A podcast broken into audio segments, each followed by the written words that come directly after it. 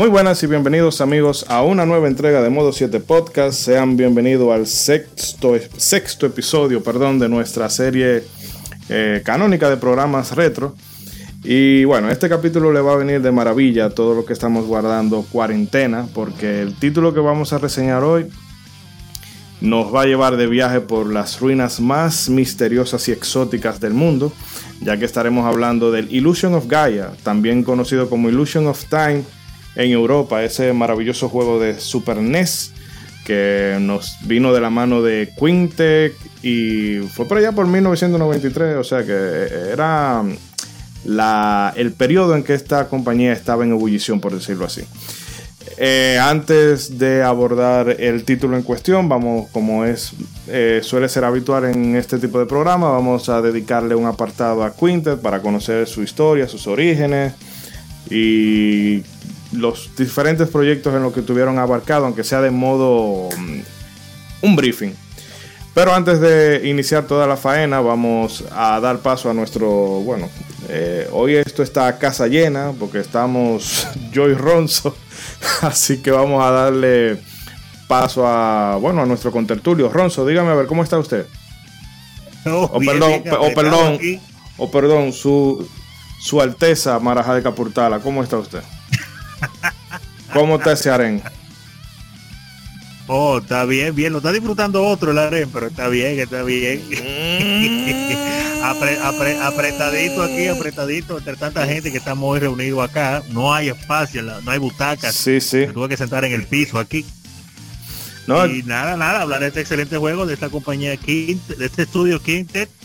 Eh, claro, está apadrinado por Enix, que siempre ha sido una de mis compañías favoritas en RPG antes y después de la fusión con Square. Aunque después de la fusión es más Square que Enix, pero bueno, eh, ya de eso hablaremos más adelante. ¿Me escuchas, Ronzo? eso es un ah. tema de otro día. Eh, bueno, pero como eh, nuestros amigos, lamentando el caso, pues, algunos víctimas del teletrabajo no van a poder estar aquí el día de hoy. creo que hay un. Ahora que estamos de la casa peor. Sí, no me digan a qué tratar de. Yo, por eso cuando le envié el enlace por el Discord esta tarde, hablamos ahorita. Era que me tenía que tirar un rato porque estaba harto del trabajo del día de hoy.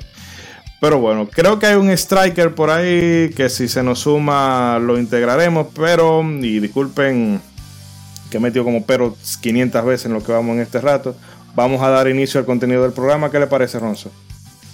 Dale para allá, tú no tienes que decir, pero usted no es el jefe. Usted es el jefe. No diga nada y arranque. No, pero para darle una sensación de democracia, de que aquí no hay una tiranía, usted sabe.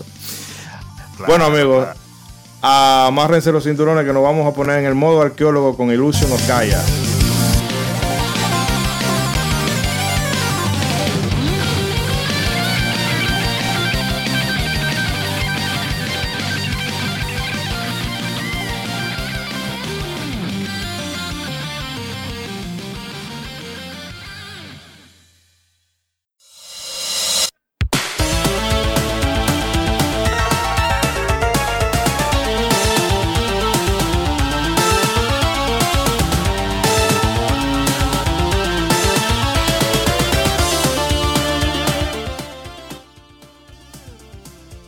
bueno amigos, ya damos inicio a formar al contenido del programa de hoy, que como hemos dicho va dedicado en totalidad a Quintet y a Illusion of Gaia, pero como hacemos habitualmente vamos a poner un poco en contexto y hablaremos sobre Quintet, esta compañía, ¿verdad? Que fue una empresa de videojuegos fundada en 1989 por ex empleados de Nihon Falcon, eh, para ubicar un poco a quienes no estén familiarizados con, con Nihon Falcon, esta es la casa que produce la serie Yes y los Trial, eh, Trial, eh, Trial in the Sky, Trial, mejor dicho, Trail in the Sky y Trails of Cold Steel, que son la franquicia por la que más se le conoce en la actualidad.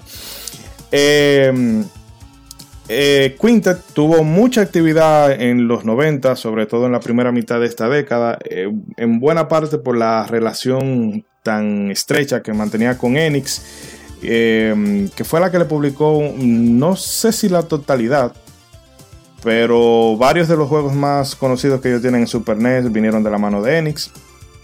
Y bueno, los miembros fundadores de esta empresa fueron Tomoyoshi Miyazaki, quien escribió los escenarios para las tres primeras, las tres primeras entregas de Yes, así como Masaya Hashimoto, quien dirigió, diseñó y programó los títulos antecitados.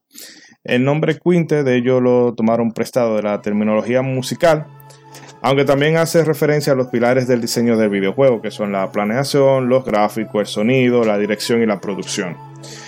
Em, chicos, no sé si ustedes quieran apuntar algún dato. Bueno, Erianser, que es el Nihon Falcólogo, Falcólogo, no está aquí hoy, pero si han tenido. Sí. Eh, o por lo menos, bueno, vamos. Antes de. Se nos ha unido nuestra amiga Yuna Jet. Eh, como dijimos, teníamos un striker por ahí. Ya lo hemos, le hemos dado al R1 y ha salido dando el golpe. Yuna, ¿cómo estás? Hola, eh, todo bien, todo tranquilo. Muchas gracias por mm. dejarme participar hoy. No, lo hiciste mal, dijiste decir gracias por invitarnos a tu tan visto y escuchado programa. que, es, verdad. Que es la, es la clase. ah, o darle para atrás, yo lo vuelvo a decir. te, lo vamos, te lo vamos a chancear, pero para la próxima ya tú sabes. Eh, ¿Tú has tenido contacto con la saga Yes? Hello, Yuna. Yuna. Ay, parece que se puso nerviosa. Sí, sí. No, no. Ah, aló, aló. ¿Me oyen? Sí. Te, preguntaba si has tenido contacto con la saga IS. Muy poco, la verdad. Mm, pero por lo menos la conoces. Bueno, tengo los conocimientos, digamos, teóricos, entre comillas. he escuchado hablar de ella, he escuchado hablar. Por lo menos, porque realmente no es una franquicia muy conocida aquí. Muy conocida, sí. En Occidente. Pero Ronzo, usted misma, por lo menos por referencia de se lo tiene que conocer. No, pero yo sí, yo no le he jugado todas como, como la gente cobra, como Eric, pero yo he jugado IS en Super Nintendo, que fue donde jugué la primera, creo que fue la IS 3. Y después, pues claro, de las que salieron luego, cuando tuvieron ese repunte con ese nuevo estilo de gráficas, con la con y todas esas cosas, esa saga, pues claro, yo la jugué.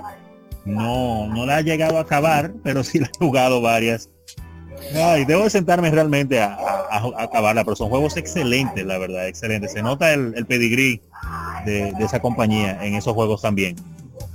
Realmente eso sí tiene la, la saga y es como lo hemos dicho una infinidad de veces, tanto aquí como en Legion Gamer, es que es un juego de acción y RPG que es bastante fácil tú ponerte con él.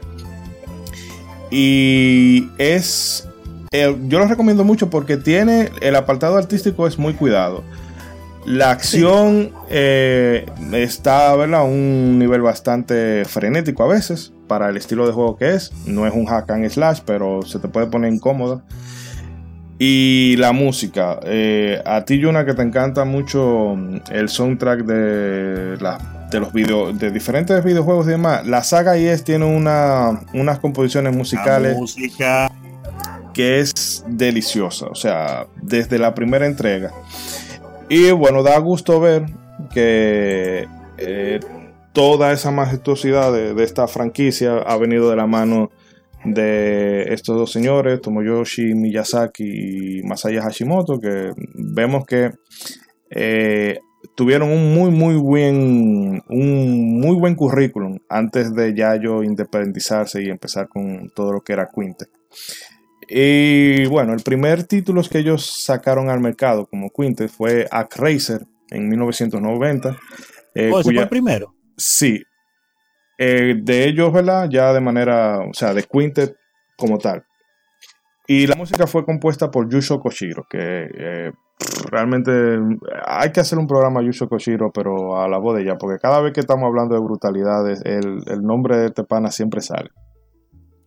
Y bueno, también aclarar, o mejor dicho, apuntar, que Yusho Koshiro estuvo a cargo de las bandas sonoras de los primeros tres y es.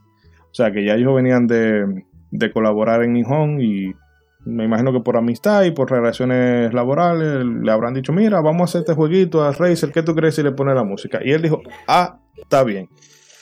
Que la música de Razer, Dios mío, ese juego no tiene mamacita. El, el primer, bueno, la del primer stage ya eso, el, o sea, tú mojar los pantalones. Pero hay una que es, eh, no recuerdo si es Norward, que se llama ese, ese nivel, que parece John Williams. O sea, y en NES, sí, y en NES tú puedes oír como el, lo brutal que suena en la escuela de, los violines, obviamente son, son samples, no son, no son, claro, claro. no es una orquesta real, pero tú sientes, óyeme, que si eso lo tocan en, en vivo, le van a sacar fuego al violín.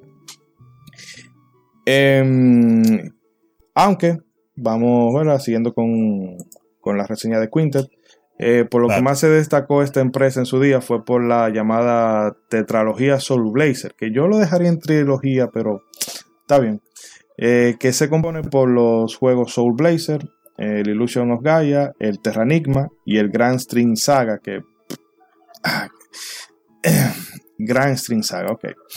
Eh, juegos que no estaban argumentalmente conectados, vamos a decir, por, por un. Vamos no es como pudiéramos decir un Resident Evil en el que el 1 se conecta con el 2 y el 2 el 3 y así. No, no. Sino que tenían una. Un eje temático que era la lucha entre un ente que viene a traer destrucción al mundo y eh, a su vez otra, otra entidad o un individuo que trataba de restaurar el orden. Eh, también tenían una cosa en común estos juegos que era un perro que se llama Turbo. No sé si usted lo llegó a encontrar en Illusion of Gaia. Un perro que se llama mm, mm, Turbo en Illusion of Gaia. Sí, eh, después del naufragio, usted llega a una, a una cabaña y un señor que le dice, no, eh, yo lo encontré gracias a mi perro. Y cuando uno habla con el perro le aparece el nombre ahí, Turbo pero yo no hablé con ese perro, ¿cómo va a ser? Yo no me acuerdo. No, no, yo no hablé con ese perro. Seguro yo pensé que estaba ahí de más. Hmm. Me perdí eso. No, no, yo busco el archivo ahorita y vuelvo y lo, y lo busco eso. Pues bien, está ahí. Eh, ese es, vamos a decir, como el, el seed de esta, de esta franquicia. Eh, otro aspecto distintivo de, de, esta compañía en ese momento o en esa época era que manejaban unos temas fuertes eh, para hacer juego de, de niño, entre comillas, porque, eh, o sea, ahí trataban la, la muerte, eh, trata de personas, canibalismo, suicidio, o sea, hay de todo. No sé si quiera abundar un, a un, algo al respecto de la atmósfera y en general de esta, de esta trilogía de juegos, si quiero comentar algo. Digo trilogía porque Grand String Saga, mm, no sé, no, me apetece mucho mencionarlo. Yo, no, yo no, creo que vaya a punto. Sí. Pero, pero realmente en cuanto a los otros juegos, pues se entiende eh, que aunque no están relacionados por historia, sí se sienten como que están dentro del mismo universo del, por, el, por el estilo como usted menciona, por los temas que manejan principalmente, por ejemplo, en el juego que nos compete hoy, que es Ilusión, que desde el principio lo, primero que te presentan es eh, la muerte. La muerte es prácticamente lo primero que te hablan cuando te hablan de la muerte del padre de, de del protagonista de Will. y, te, y el juego comienza en una escuela, pero detallito de edición. En la versión de Japón, entonces, cuando tú comienzas el juego, lo donde tú apareces en una iglesia que eso lo cambiaron en la versión americana, la gente de Nintendo. Entonces, eh, todavía tenía más significado todavía. Comenzando el juego, la primera pantalla, lo primero que te hablan, te hablan de la muerte del niño, de cómo estás solo, un misterio, y te ponen algo religioso también inmediatamente. O sea, eso es para que tú veas cómo es que comienzan estos juegos. O sea, que este, esta gente, esta compañía le gusta manejarse con, a pesar de, lo, que le gusta hacer los juegos eh, con sprites, así bien bien que se vean videojuegos, videojuegos, eh, le meten unas temáticas y unos temas fuertísimos. Y vamos a hablar de eso, claro, está más a medida que vamos, pasando el día de hoy este viaje por Illusion Gaia. Sí, e incluso el, el Soul Blazer ya de, de entrada eh, toca mucho ese tema de la vida, vida y muerte, porque la premisa de Soul Blazer, para quien no la haya jugado, es, se trata de un reino donde un rey sacrificó, o mejor dicho, cambió el alma de todos los habitantes de, de ese reino a cambio de riquezas. Y entonces tu labor es ir rescatando las almas de todas esas personas que fueron sacrificadas. Pero cuando tú lo vas jugando, los diálogos que te sueltan esas personas, obviamente la mayoría pueden ser un poco así mm, insignificantes, superfluos. Pero hay otros que tienen una mm, eh, tienen unas reflexiones muy chulas. O sea, obviamente dentro del contexto de un videojuego, porque no te está eh, o sea, no es una novela rusa. No, para eh, nada, pero, pero muy fuerte para, para un videojuego si tú no tomas en consideración que fueron para Super Nintendo. Esa misma Soul Blazer, ¿cuándo fue que salió? En el 92. 92. Creo que fue los, los videojuegos, ya usted sabe, los videojuegos caseros como tal, la industria de los videojuegos tomando la forma que lo ha llevado a ser lo que es hoy. Hmm entiendo en el 92 principalmente lo que habían usado bueno hay un poquito de un niño con ese matemático dígame. No había un poquito de, interrupción pero ya se le escucha mejor ahora. Ah perfecto. Lo que decía es que en el 92 imagínese usted que había principalmente niños jugando en consolas de videojuegos y se topan con un juego así que te habla de la vida de la muerte y de todos esos temas sociales Sí, porque hay una cosa de que es cierto, en Final Fantasy, por ejemplo, Final Fantasy VI, sí se tocan temas, perdón, temas pesados y que tienen mucha, vamos a decir, mucha trascendencia metafísica. Pero aún así era como un contexto, o no un contexto, sino que la forma en que te lo presentaba era un, eh, quizás hasta light en algunos momentos, aunque el suicidio de Cell es, ¿verdad? Es un... Es eso fue lo más fuerte. Pero aún así, incluso está con un poco muy romantizado. Que quizás esa sea la, palabra, que en estos juegos te lo presentan todo eso, pero sin tanto romanticismo, sin tanto embellecimiento. Muy crudo, muy crudo sobre esta gente. Exacto. Em, y continuando, otros de los otros títulos de menor calado que desarrollaron eh, la gente de Quintet fueron el Robotrek, eh, que ese yo solamente lo conozco de referencia, Solo Crisis y Planet Laika. ¿Usted lo llegó a jugar el Solo, el Solo Crisis o el Robotrek? No, el Robotrek. ¿Qué tal era ese juego? Porque yo no, no lo tengo muy. No lo ubico. No, no, no, me decía, el juego le, le, llama a uno un poquito a vena de coleccionismo por el asunto de los robots que uno maneja y de las piezas que está leyendo. Ok, es como eh, From Mission o algo así. Sí. Prácticamente, pero, pero más simple porque es como más, yo diría que es el juego más se, escuchó. Se ha perdido un poquito, pero bueno, el caso es, recapitulando, que es el juego más infantil que ellos han llegaron a producir. Eh, no sabría mucho de, de, este Solo Crisis, que me parece que es un juego táctico. Y el Planet Laika, que salió, bueno, el Solo Crisis fue para Sega Saturn y el Planet Laika ya vino a salir en 1999, ya cuando el PlayStation, el primero, estaba eh, de salida. También ellos colaboraron en varios títulos como Shenmue, que realmente no, sea, no fueron el, no fueron el grueso, el, el grueso del equipo, pero sí ayudaron con algunos detalles. Y las Godzilla que salieron para Trincas, que yo ni idea.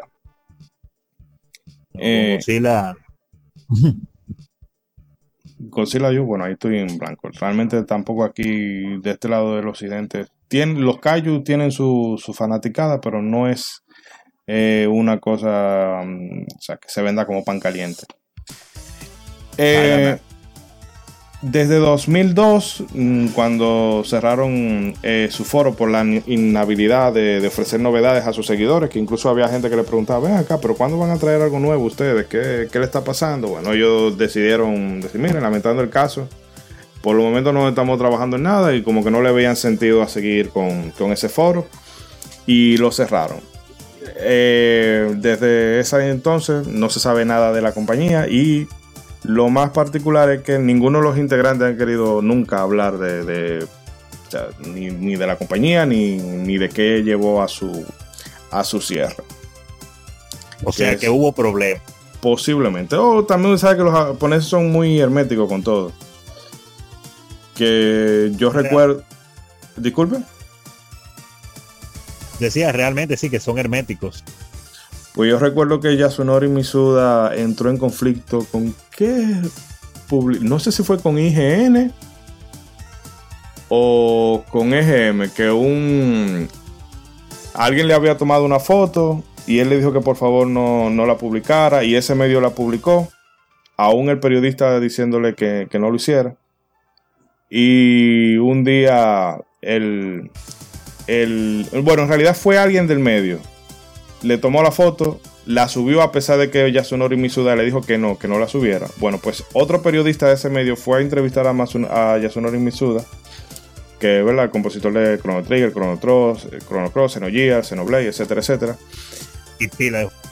Lo presentaron, él estaba muy amable con el pan hasta que le dijeron, no, él vino de tal medio. Y ahí el tigre se cerró. O sea, como, no, como que puso actitud de no tengo nada que hablar contigo y ahí quedó la cosa. Que los japoneses no son mucho de, ventilar cosas y exhibirse. Eh, no sé si, si usted quiere si quiere decir algo ya a modo de, cierre sobre Quintec en general. Que diría que es lamentable que no haya seguido pues produciendo más juegos. Eh, habría que ver qué fue lo que pasó, pero todo eso está en misterio. Y nada, que definitivamente muchos de los juegos de esta compañía yo lo he disfrutado, especialmente eh, los de Super Nintendo. Y pienso darle fin a, Soul Blazer ahora, que no lo he hecho. Aprovecharé la cuarentena para eso. Y a todas las personas que nos escuchan, jueguen, son juegos muy buenos. Más ahora que los videojugadores la mayoría son adultos, así que pueden entender muchas de las cosas que se dicen en estos juegos, así que disfruten, disfruten los juegos de Quintet. Sí, verdaderamente eso tiene mucho sentido. Tú lo juegas como muchacho y lo disfrutas porque la jugabilidad es bastante... Eh, es fácil de ponerse con ellos, aunque tiene algunos unos picos de dificultad que son de juegos retro. Pero ya cuando tú lo retomas de adulto, es que tú puedes ver la segunda lectura que tienen muchas de las cosas que ellos te plantean ahí. Sí. Vamos a hacer un corte, amigos, y vamos a venir ya con el plato fuerte que es el Illusion of Gaia para Super Nintendo. Gracias por la escucha. Con Yuna, dejamos fuera. Yuna parece que tiene un inconveniente, pero lo vamos a resolver en lo que ocurre el corte.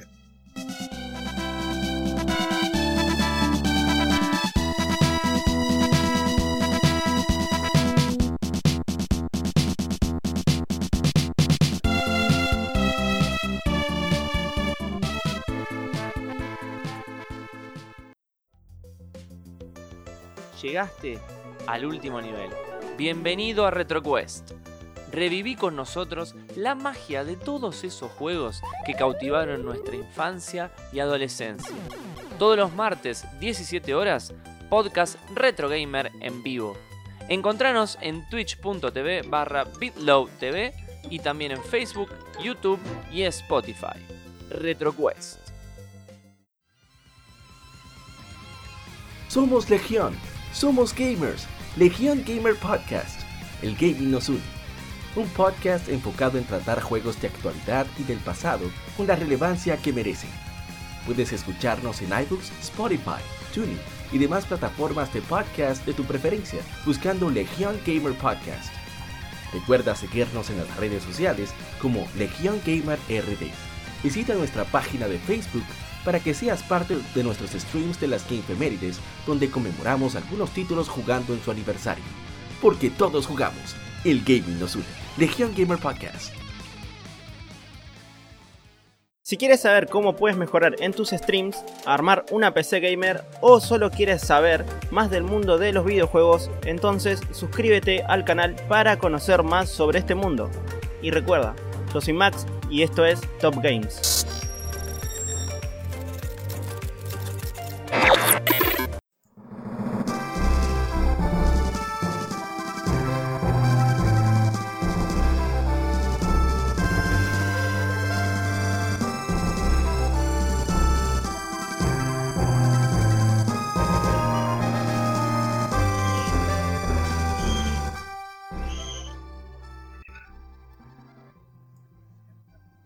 Y amigos, después de haber hecho los deberes con Quintec, vamos a pasar a la estrella de este programa, que es ese maravilloso, ese hermoso, ese delicioso Illusion of Gaia, que eh, realmente tiene sus cositas, como todo juego, no es perfecto, pero eh, tiene unos detalles que son para enamorar a cualquiera. Y eh, yéndonos a los datos de Wikipedia, Illusion of Gaia, eh, mejor conocido como Illusion of Time en Europa, es un videojuego de acción RPG creado por Quintet y que vio la luz en 1993 en Japón y en 1994 en América. Eh, para nosotros lo publicó Nintendo. Eh, es, como ya se, se había adelantado, la segunda de esta tetra... Vamos a hablar en trilogía de juegos llamada la saga Soul Blazer y de hecho, durante la versión beta eh, se llamaba Soul Blazer Illusion of Gaia, que mm, parece que sí se tenía esa, ese concepto de hacerlo una trilogía tal cual, porque con el paso de los años fueron los, los propios fanáticos que empezaron a, indagar y a conectar cositas aquí para decir, ah, mira, que todo eh, forma parte de un, de un mismo eh, de un mismo trasfondo, para no usar la palabra lore, porque a la gente algunos eh, le molesta ese, ese, esa expresión. El desarrollo de este título se ocurrió en paralelo al del A-Tracer 2 y en una entrevista eh, Suginaka, Suginaka Sugujito, quien trabajaba como debugger en el proyecto, eh, comentó que a él le sorprende lo bien pulido que salió Illusion of Gaia, tomando en cuenta que tenían a Razer por un lado y que los plazos para el deadline para entregar el juego era una locura absoluta. Que me imagino si pasó algo mínimamente similar a lo que pasó con Alien Soldier, le tengo pena. Pero no creo, porque ya lo de Alien Soldier fue bastante peculiar. Eh, la dirección de este título estuvo a cargo de Masaya Hashimoto, eh, mientras que Tomoshi Miyazaki se encargó de los diseños de este título. Como dato curioso, Miyazaki comentaba que de joven él aspiraba a escribir libros de niños, para niños. Eh, esto por la influencia de sus padres. No especifica si es que sus padres eran autores o que le leían mucho ese tipo de historias. Y que él se solía inspirar en las guías para viajes, que eso se nota porque tanto en Soul Blazer en menor medida pero en, el Illusion of Gaia y en Terranigma, ese eh, aire de exploración, de, salir al mundo y conocerlo, está muy, muy presente. Eh, no sé si tienen algunas, algún comentario sobre estos particulares que hemos hablado hasta ahora. Oh, que, que Will viene siendo Luisito Comunica, versión RPG. Luisito Comunica, que es un youtuber mexicano, y creo que el más grande de México, que se dedica precisamente a eso, a viajar por el mundo, a mostrar todo. Y Will eso es lo que se la pasa haciendo con sus amigos en Lucio Gaia, dando viajes. Luisito Comunica no es la voz de Sony en español, en español latino. Sí, la voz es Lamentablemente.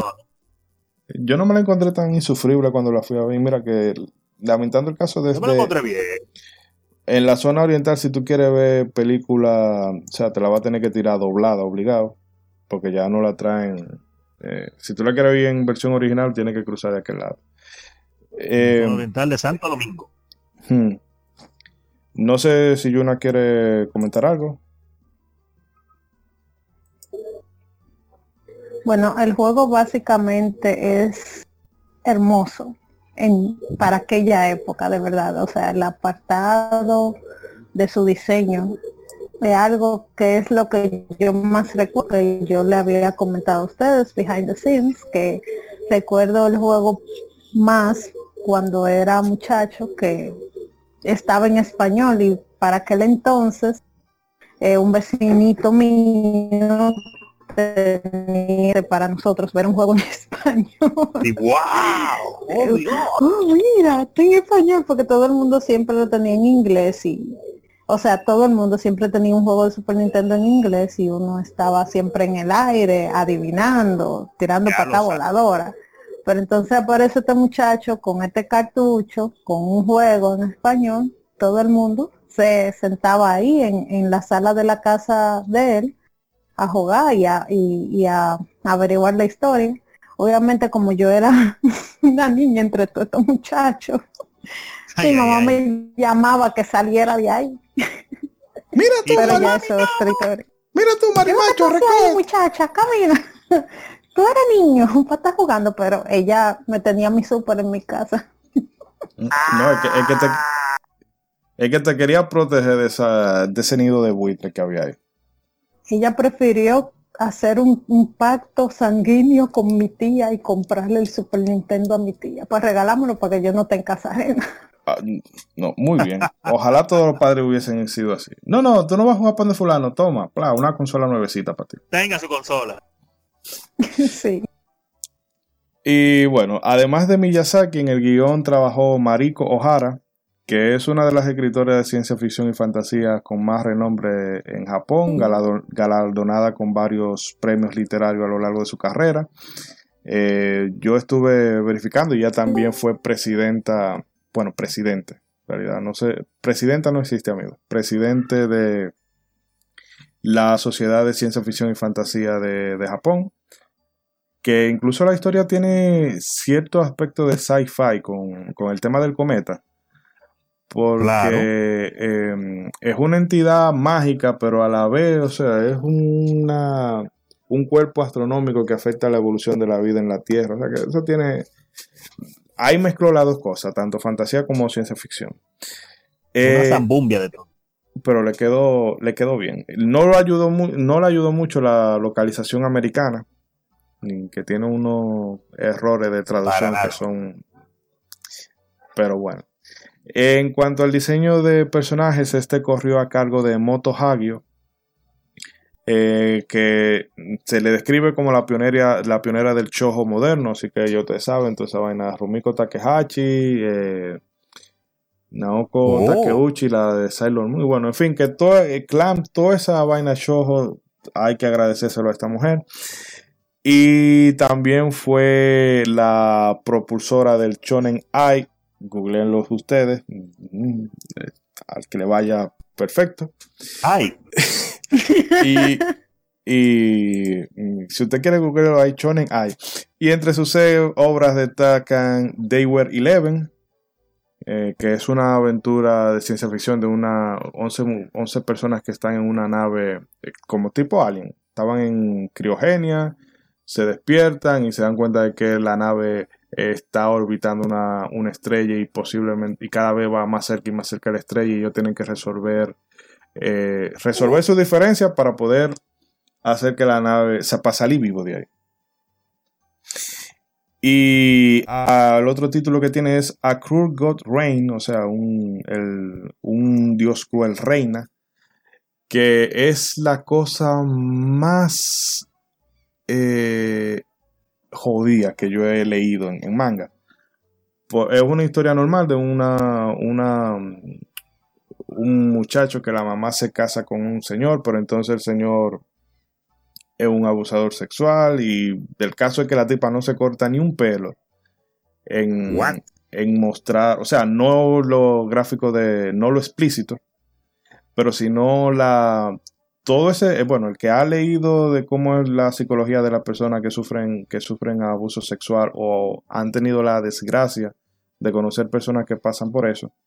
Eh, las descripciones son tan, tan gráficas y tan incómodas de leer que yo solamente leí los tres primeros capítulos del primer volumen y no pude porque era demasiado, demasiado fuerte. Pero en fin, que aquí ellos tenían, tenían dos pesos pesados, o sea, una, la, una autora de ciencia ficción multigalardonada y esta eh, Moto Hagio que, bueno, una de las madres del manga moderno, podemos decir, eh, por lo menos de una de sus variantes. Eh, la música, por último, bueno, antes de pasar a otros aspectos, fue compuesta por Yasuhiro Kawasaki. de este tipo se sabe, yo encontré muy poca cosa, solamente un, un, juego de Lupin 3, Lupin 3 en NES, y un juego que se llama Sin Tower para PC, que ni idea. Y muy lamentable porque el trabajo que él hizo aquí en Illusion of Gaia es eh, monumental. A la altura de cualquier cosa que pudo haber hecho Nobuo Uematsu en su época. Em, no sé, coménteme su parecer al respecto de tanto de las dos mujeres que hemos citado y el autor. Bueno, me sorprende ese asunto con, esa temática del manga, definitivamente, que usted mencionó. Me da curiosidad conocerlo, pero me da miedo. Pero eso habla mucho del estilo de, los juegos de esta compañía de Quintet, cómo toman esos temas, lo que estábamos mencionando, eh, los temas fuertes, y ellos no los pintan mucho, ni lo, ni lo ponen muy bonito y te lo, te lo ponen así mismo. Y claro está, el apartado musical, pues excelente en el juego. Quizá pudiera haber, eh, haber haberse visto mayor variedad de canciones, pero las que están están excelentes. Yuna, no sé si quiere comentar algo al respecto de, de la música y del diseño de personajes. Bueno, ya en cuanto al diseño de personaje, de verdad, yo tenía un poquito de, de conocimiento en cuanto a Moto Un mm. poquito limitado, sí, pero... Tenía más que yo. Eh, Sabía más que yo, porque sí, yo lo supe cuando yo estaba preparando el ¿Qué te digo? Soy mujer, a mí me gusta el show y soy fan de Clamp. yo más o menos ah, nado como perrito en esas aguas. Eh, pero ya luego de ahí, en cuanto a la música, de verdad, Yasuhiro Kawasaki hizo un trabajo espectacular. Yo al inicio, eh, cuando tenía un conocimiento muy nulo sobre Illusion of Gaia, yo ya había escuchado la música de Nobuo Maxo. Entonces yo pensé que era él. yo pensé que, que Nobu había influenciado ahí. Pero adivinen qué, Eso no era así, eso no era así. Sí, un feo grandísimo, de la verdad. No, no. Pero, yo. No, también termina la idea, disculpa. No, no, no hay inconvenientes. Pero yo de verdad me siento más motivada para ver si puedo jugarlo cuando tengo un tiempecito y de esa forma disfrutarlo a plenitud. La verdad que sí. Exacto. Una cosa que se me olvidó decir con respecto a los diseños que de los personajes, que me gustan todos, especialmente el de protagonista, me lo encuentro excelente. El diseño de Will, más que todos los demás diseños. Bello, el bello, bello. En verdad yo mismo me lo encuentro muy bien. Y de los personajes secundarios también, a excepción, que no me gustó desde el principio y no me gustó hasta el final, nunca me cayó bien el diseño del personaje, de la princesa, eh, ¿cómo que se llama? Cara. Carla cara cara. Nunca me gustó ese diseño. Es que no sé, me lo encontré tan simplón en comparación a los demás diseños. Tan simplón. dije, no. Y ve final, no. Cara tenían que, cambiarlo completo ese sprite. Eh, realmente sí, porque mm, Will, tú te puedes creer que sea un muchacho de 14 años, que la edad promedio que tienen todos en el grupo. Pero Cara parece, o sea, es muy infantil. No sé si es... de nueve. Sí, y me van a excusar si suena muy prejuicioso lo que tú quieras, pero entonces el vestidito rosado y, el, diseño que tiene el sprite la hace ver mucho más infantil. Eh, estereotipada. Mm, sí, es muy estereotipo, esa es la, clave. Pero no es culpa de la diseñadora, porque yo me imagino que el, el, el, guionista o los guionistas le habían dicho, mira, eh, ella se tiene que ver así, así, así, y así, así ella la dibujó. Y bueno, y muchas veces traducir un diseño de personaje a sprite es complicado, se pierden mucho, muchos valores, solamente hay que ver los sprites del personaje de Final Fantasy con el diseño original de Yoshita Kamano, como... totalmente diferente. Eh, totalmente diferente. Eh, otro aspecto a tocar es que obviamente como era costumbre eh, de la época, ya Ronzo había avanzado un poco al respecto. Nintendo pasó su aparato sensor con ese puritanismo, yo creo que exagerado, aún para esa época. Eh, que bueno, retrotrayéndonos también al episodio que hicimos de la violencia en los videojuegos y la fundación del SRB y demás, eh, era esa filosofía que tenía Nintendo, que entendía que los videojuegos eran cosas de niños y Sega eh, contribuyó a que se, se, empezara a ver que no, los videojuegos son para todo el que le dé la gana de jugarlo. Pues bien, aquí se eliminaron las referencias religiosas porque, como hemos dicho, aquí en la versión americana se supone que es una escuela, pero en realidad es una escuela dominical y la cruz que tiene detrás el sacerdote, que se ve que es un sacerdote, porque tiene, tiene la, sotana y el corte de pelo como si fuera un, fraile, o sea, te da un padre. Que espero que no haya abusado sexualmente ninguno de los niños que están ahí. Eh, Em, en la versión eh, japonesa hay un momento ya cuando Will y Kara están fuera del...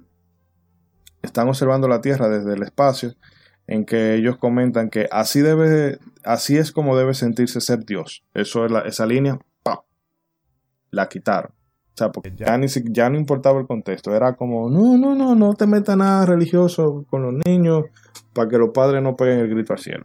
Aunque también hay que entender que los americanos son muy...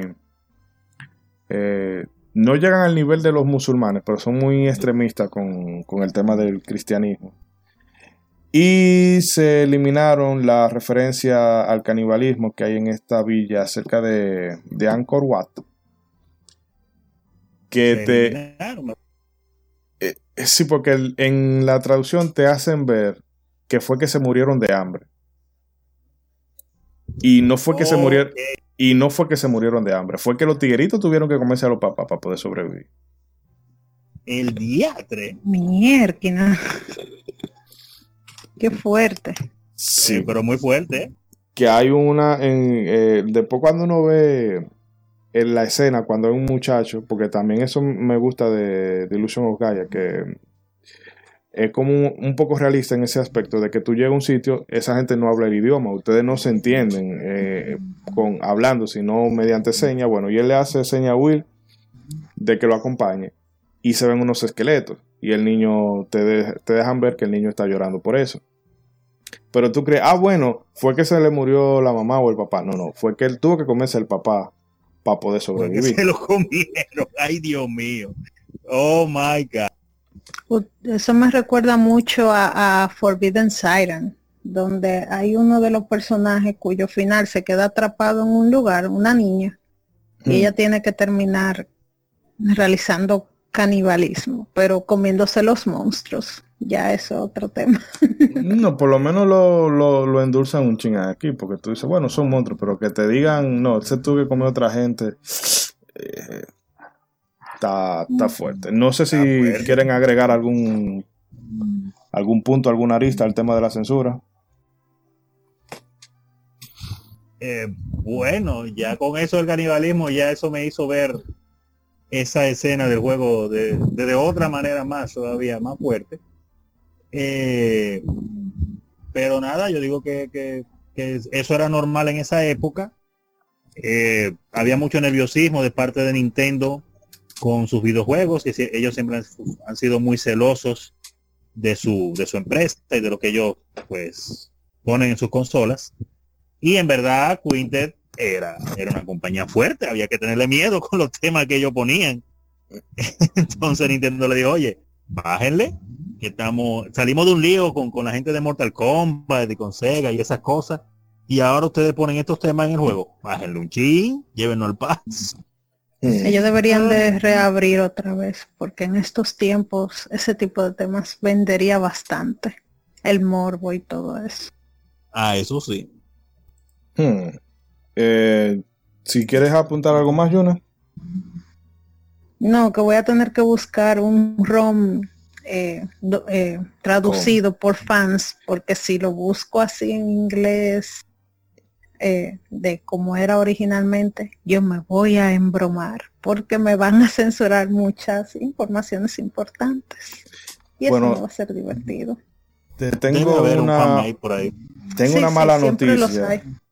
Ay, Dios mío. Yo estuve buscando y solamente vi un en un foro, un pana que en el 2017 dijo que estaba trabajando en una en una una retraducción y realmente puso unos cuantos screenshots, pero después de ahí no hubo ninguna actualización en el post. Hay un sitio que se llama, creo que es ronhack.net y no vi ningún parche de traducción ahí de Illusion of Gaia. En otro sitio tal vez, pero yo busqué porque realmente me interesaba eso de no comerme las cosas censuradas y no fue posible. Eso fue que no buscaste bien, pero no te preocupes, yo buscaré oh, bien y oh, te oh. dejaré dicho. Está bien con, con perreo y todo. Mujeres al poder. Mujeres al poder. No, no vamos a comer una, dictadora, una waifu dictadora. ¿Cómo así? Claro que no. no, digo la, hermana de Kim Jong-un. Ey, no, espérate. Esa mujer al final. Es la real Comienza el matriarcado. La no, es waifu. Sí, azula y cuidado. si no es peor como la muchachita esta de, de, ¿cómo era que se llama este anime? Que toda esa muchachita estaban diciendo que eran ella, la de los cabellitos rosados y el cuchillo largo. Ah, me perdiste ahí. Cabellito rosado y cuchillo largo. Sí, o sea, hay un anime que es de... Ay, olvidé el nombre. El asunto es que uno de los personajes está enamorado de la, del protagonista esa muchacha se volvió muy popular eh, porque ella le cae atrás. Es donde ellos se tienen que matar. Eh. Ah, es como un celular. Eh, cosa, Mirai Nikki. Creo que Mirai sí, gracias. Y qué vergüenza porque yo leí el manga y yo estaba buscando manga chojo en, Google y me aparecen estos dos besándose entre una recua de cadáveres en una aula y yo, wow, qué bello, lo quiero leer. Ok. Eh, ya yo vi porque tu mamá, tu mamá no te, no te resguardaba de los otros niños, sino que resguardaba a los otros niños de ti. ¿Tú crees?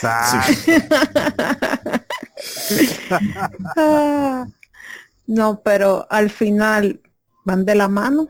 Cuidado si esa muchacha, la hermana de, del presidente de Corea del Norte, que en paz descanse si es que de verdad está muerta sale, no sale así como ese personaje, aunque lo dudo. Esta se ve más tranquila.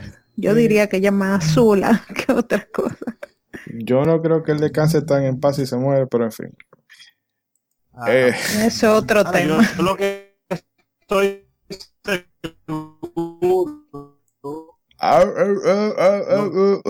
seguro es que si Quintet tuviera trabajo, pusiera a Corea del Norte en uno de sus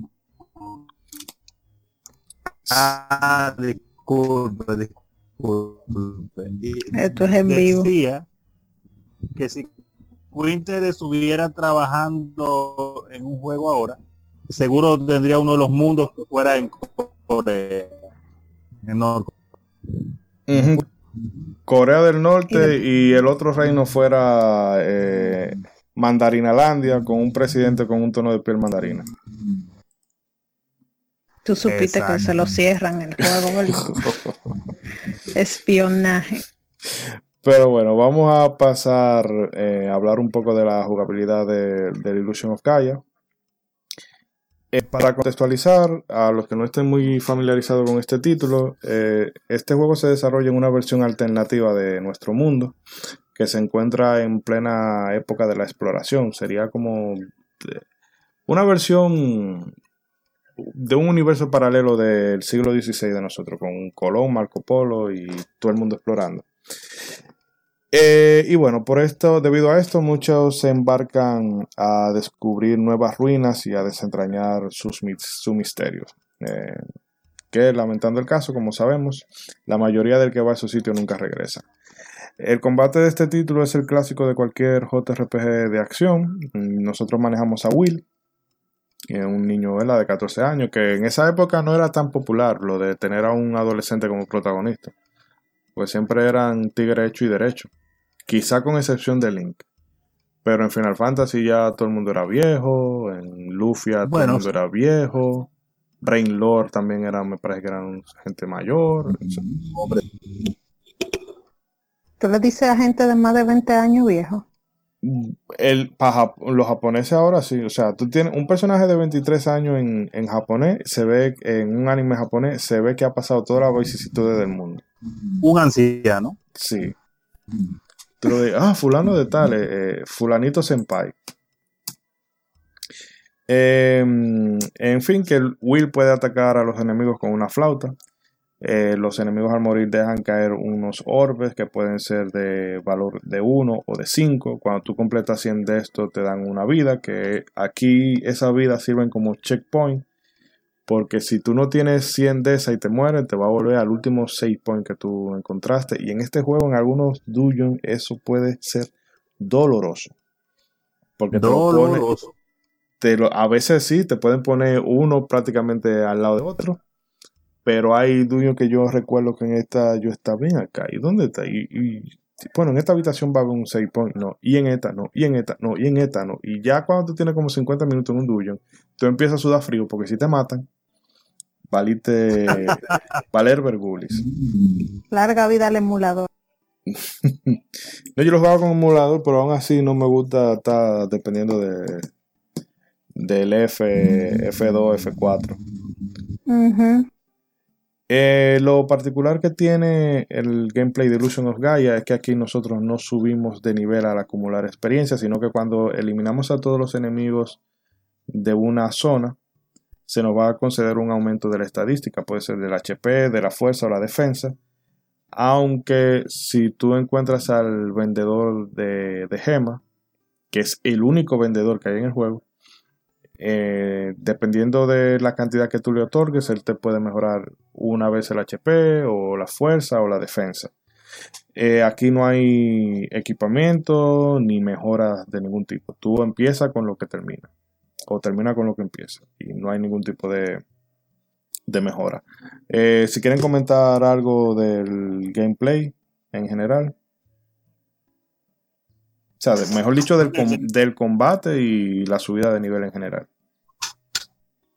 Bueno, en, el asunto de, de la subida de nivel y de, y de ese formato que lleva el juego, yo digo que fue uno de los aspectos que, aunque para algunos le pudiera, lo pudiera hasta cierto punto criticar, quizá ayudó también a popularizar el juego, ya que es fácil entrar al juego. Es un juego, vamos a decir, fácil de entender el sistema, pero difícil de, de masterizar. y eso eso lo ayuda mucho eso lo ayuda mucho el juego te no te pone muchas trabas en cuanto a eso. Si usted es bueno y si usted se dedica a matar todos sus enemigos y a revisar todos sus cuartos a usted le va a ir bien. Si usted es Aragán le va a ir mal. De hecho, esa es una de las cosas que ese juego eh, desarrolla en uno, el querer limpiar todo. O sea, que si tú ves que hay un puntico, porque ese otro, hay un mapa rústico, pero te deja ver la ubicación de los enemigos, por lo menos dónde deberían de estar, porque a veces te van a aparecer al lado, pero tú vas a tener que dar un rodeo de tres pantallas para volver a salir a donde está el enemigo. Y el caso es que hasta que tú no eliminas todo, tú te quedas con esa ansiedad de miércoles, tengo que ganarme ese, ese, ese bonus. ¿Te vuelve al City? Efectivamente. Que me oh, pasa, me pasa también con cualquier cosa que sea Metroidvania, que yo ese mapa lo tengo que completar, o sea, hasta que yo no vea esa línea blanca, si yo tengo que pasarme 10 minutos subiendo hasta que llegue el techo, lo voy a hacer. Pero en Ori tú cogiste mucha lucha entonces. Nah, a ese todavía, todavía no lo juego. ¿Tú no has jugado Ori? Oh, caray, lo siento. Muy bueno, muy bueno y gráficamente increíble. Ay, y la música, uff, bello. Yo sí vi un poco de, de la intro del primero, que es bastante, bastante tristona. Es como para, mira, tú vas a sufrir del principio. Mm. Bueno, básicamente lo que le dijeron fue, mira, si tú no vienes para la casa, si tú no me das mi muchacho, mira lo que va a pasar. Y eso fue lo que pasó. Exacto. Pero eso será en otro programa sí. de Ori. Estamos dejando llevar de Ori y Ori va a ser ahorita, no hoy. en el 2035, por lo menos. Eh, se escucha un poco ruido de fondo, Yunan. Verifica el micrófono. O sea, que me escucho cuando te hablo. Lo siento, mi internet. Ah, no yo, porque a ah. veces puede ser el plot del, del micrófono o lo que sea. Pero en fin. Eh, para guardar el progreso, Will puede acceder al Dark Space, eh, un lugar donde Gaia nos va a rellenar la, eh, vida. nos da la posibilidad de transformarnos en Freedom, un caballero que tiene mayor poder de alcance, mayor poder de ataque y alcance, que eso para algunos Switch que son inalcanzables nos va a venir de maravilla.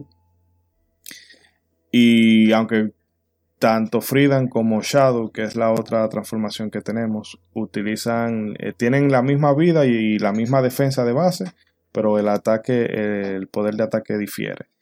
Eh, Shadow es la cosa que está más rota en ese juego, definitivamente. Por, eso te lo dan ya a lo último, porque que no hay forma. Y eh, este ataca con, con una especie de látigo y luego ya tú puedes atacar con unas aves de fuego. Eh, como ya habíamos dicho, aquí no hay tienda. Tú sí vas a poder recolectar unas gemas rojas que están super mega escondidas. O sea, en algunas te van a aparecer en cofre, pero hay otras que están en unos sitios que yo no me explico. O sea, tú te pegas de una pared, ay, encontraste una joya aquí. Yo, pero no tiene sentido que eso te hay. Pero es escondida, son lo más valioso del juego. Eh, el caso, hay hierbas pero la hierba yo creo que en el juego entero no hay 10 hierbas. o sea, no, no hay 10. Porque yo recuerdo, yo en los últimos, en la pirámide tuve que usar un par.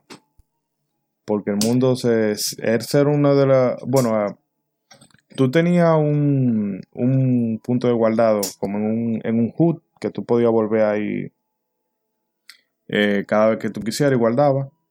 Pero cuando tú te adentrabas en eso, en una de esas habitaciones, tú ibas para abajo, para abajo, para abajo, para abajo, para abajo, para abajo, para abajo. para abajo. Y tú tenías que elegir entre, bueno, ¿me devuelvo o me como una hierba y me arriesgo a ver qué me sale en, en la otra habitación? Y ahí fue que yo gasté unas cuantas, pero realmente yo no creo que en el juego haya más de 10 de 10 hierbas. Y si están tan súper escondidas. Son muy pocas porque es que ese juego todo es todo es medido, todo es limitado, todo es exactamente calculado. Ahí nada está lo loco, entonces la hierba igual. Nada te sobra. Mm.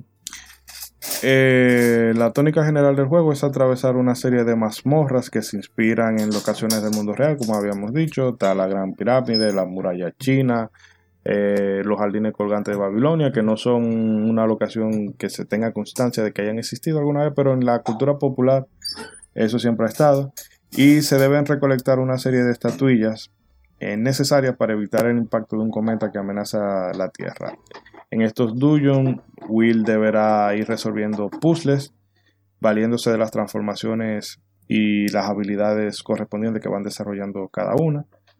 Por ejemplo, como habíamos dicho, Freedom tiene mayor poder de ataque, Shadow puede volverse como un líquido que se, bueno, atraviesa paredes o el suelo por lo menos. Y Will tiene de base la telequinesis que le sirve para mover objetos.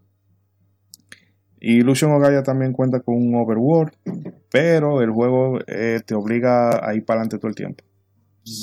Muy, muy pocas veces te va a permitir backtracking. Sí, así que tiene que conseguir lo que vaya a conseguir, resuelva lo que vaya a resolver, porque cuando el juego avance, es para adelante que va. Hmm. Eh, no sé si quieren ya, antes de hacer el corte, alguna cosa que quieran abundar en general sobre la jugabilidad y las locaciones y demás del juego. Bueno, una cosa que se me olvidó decir hace un rato, que es de lo primero que noté del juego y de lo que eh, cuando lo jugué la primera vez hace muchos años y ahora que lo volví a, rejugar para este, este especial, y que es de lo mejor que yo le he encontrado ese juego, caramba, todos los juegos deberían ser así, es la manera en que tú grabas.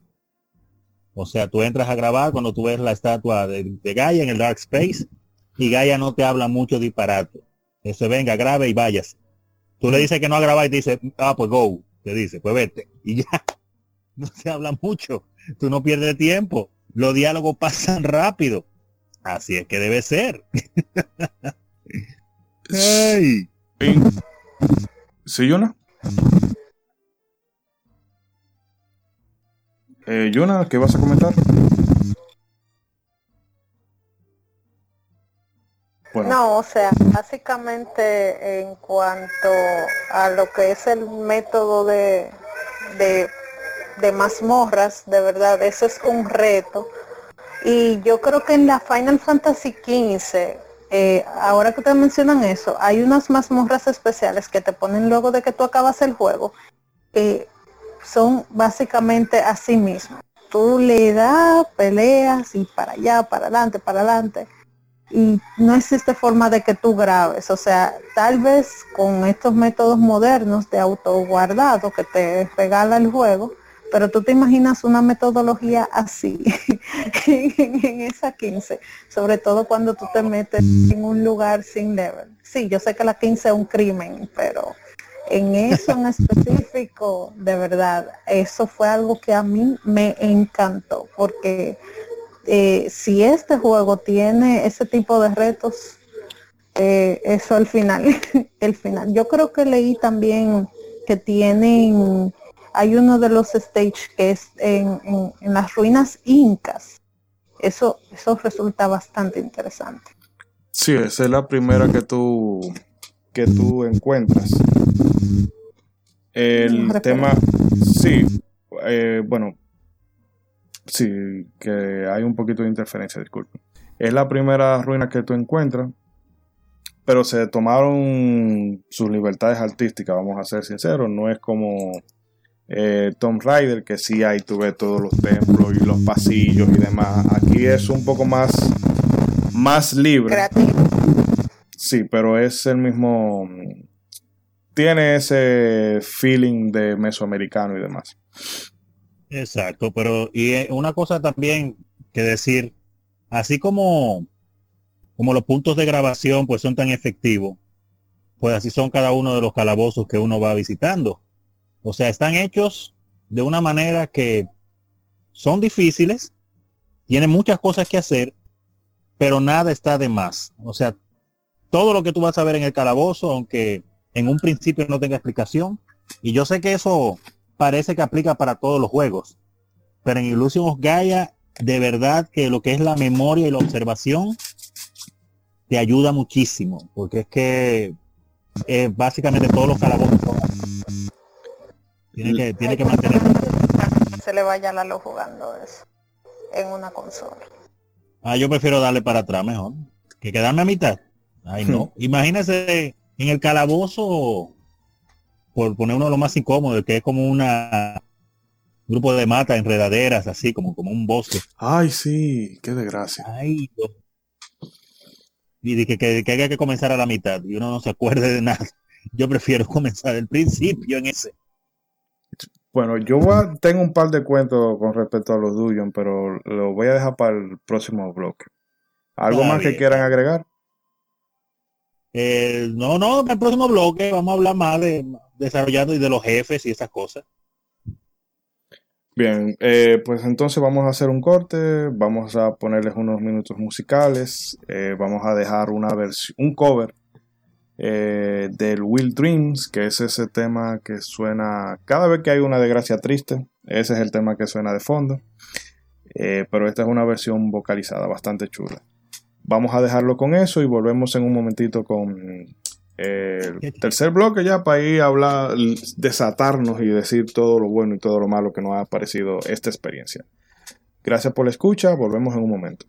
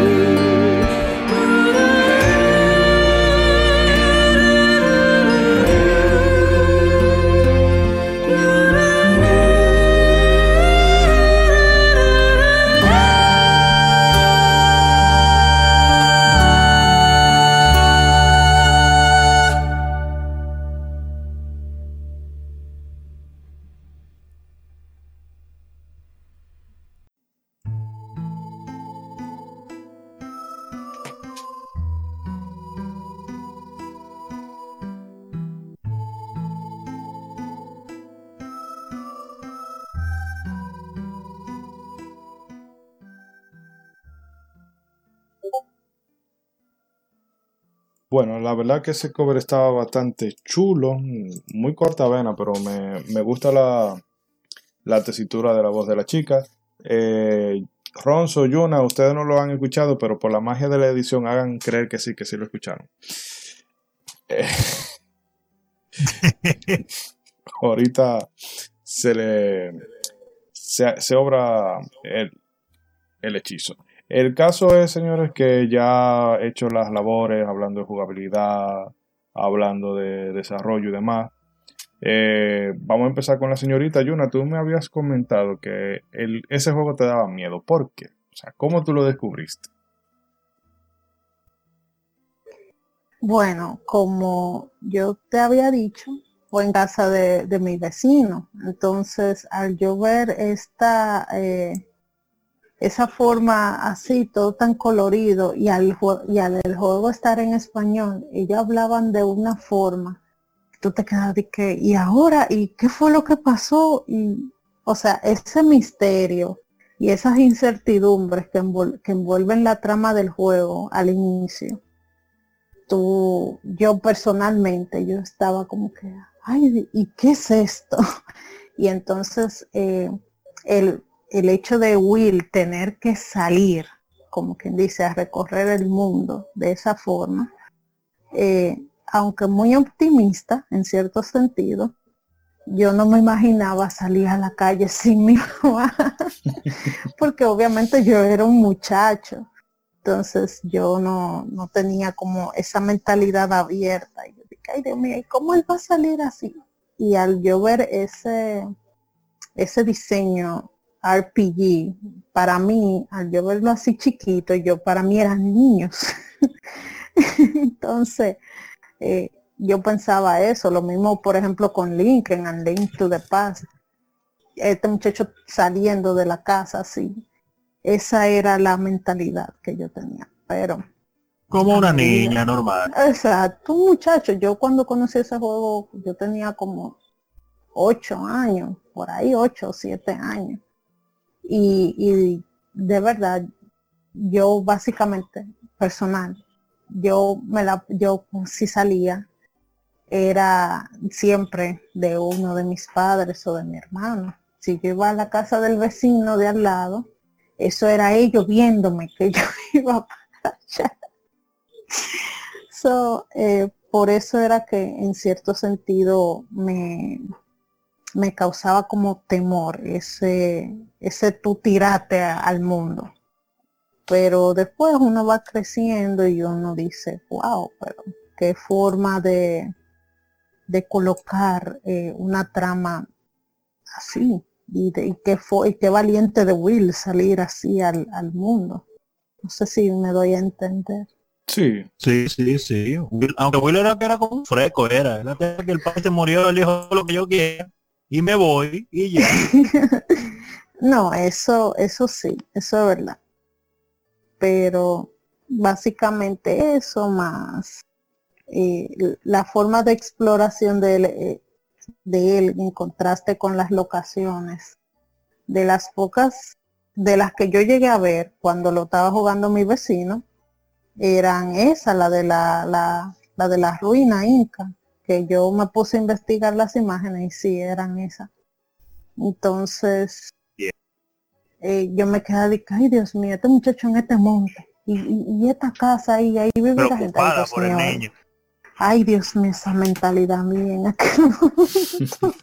Una niña, una niña, está bien, como debe ser. Bueno es que te preocupara. Malo es que tú dijeras, wow, qué chévere, déjame hacer lo mismo. Let's go. No. no, ya esa mentalidad yo la fui adquiriendo cuando Crono. Ya ahí yo dije, miércoles. Ah, la mamá le dice que salga real engar, ojalá mi mamá decirme eso. Pues sí, eh, ya que salió el tema, bueno, Chrono Trigger es un juego que es creado por Squaresoft en 1995, pero no, no se puede. Paso, al paso, que no, no es de Chrono, el programa no es de Chrono. Lo siento, lo siento. déjame sintonizar el canal que... y Ronzo, ¿cómo llegó el Illusion of Gaia a su vida? No, el Gaia la primera vez que llegó a mi vida. Yo no recuerdo ni cuándo fue. Yo no sé si fue en los 90, al final de los 90 o a principios de los 2000, no recuerdo bien. Pero llegó como parte de la fiebre de las RPGs en ese tiempo. Yo recién descubrí descubriendo lo que era ese mundo de las RPGs, pues eso da una seguidilla increíble. Y Lucio Oscaya, yo recuerdo que lo jugué, que me sorprendió por las gráficas bastante. En aquel tiempo me encantó. Pero ahora para este, este programa, pues lo volví a rejugar porque hace cuánto, 15, 20 años de eso, y yo no, no recordaba realmente en mi memoria más que el principio y el final del juego, como que el intermedio no me acordaba y dije, no, yo tengo que volverlo a jugar porque yo sé que me gustó, vamos a ver qué es lo que pasa. Y por eso lo rejugué ahora completo y claro, excelente y satisfactoria eh, la experiencia nuevamente con el juego y, y refrescarlo completo. Pero en verdad no recuerdo dónde fue que lo compré, ni nada. Yo sé que, que fue la fiebre. Yo creo que vi primero fotos del juego en la revista Club Nintendo, la difunta revista Club Nintendo. Y después, claro, entonces lo conseguimos, yo y mi hermano, ya en físico para jugarlo en Super. Eh, yo ese juego yo lo conocí por un por mi tocayo del liceo Moisés eh, él una vez me lo llevó a la casa. Mira, que ese juego se parece a Zelda, que este aquello. Yo, como ya había aprendido mi lección con Secret of Mana, que en un principio yo no quería saber ese Secret of Mana. acá, mira, esta gente copiando Zelda. Que, dime tú, ¿cómo, ¿cómo tú vas a copiar Link to the Past? Si el Link to the Past es lo más perfecto que se ha hecho. Y después Secret, of Mana me cayó la boca. Yo cogí eh, este juego eh, me pareció distintivo el, apartado visual y lo...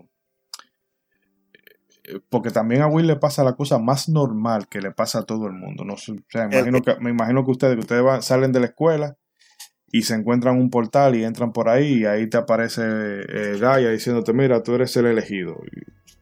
Sí, tranquilo, y después tú sales del portal y sigues tu vida normal. Sí, eso es lo, más Como que no ha pasado nada lo más normal. Entonces a mí me chocó eso, porque, o sea, tú sales de la escuela y te dicen, mira, tú eres el elegido, plap, y tú, what the fuck. Y luego em, todo el tema, ¿verdad? De cómo se presenta la historia eh, con Cara, que en un principio Cara, ese personaje yo no lo soportaba para nada. Eh, eh, ya no tanto por el tema del diseño que habíamos dicho ahorita, pero que en realidad es quizá el diseño menos carismático que tiene el juego, sino también por la actitud que tenía de, de, chiquilla caprichosa. Que en realidad es lo que... Y luego que te... Cuando empecé a ver el cómo se gestionaba, eh, o no se gestionaba, sino cómo tú ibas aumentando de niveles, que me recuerda un poco a Chrono Cross que en Chrono Cross tú no subes de niveles tampoco, sino que te van dando atributos en base a las acciones que tú haces. Exacto. Y, eso me pareció tan particular.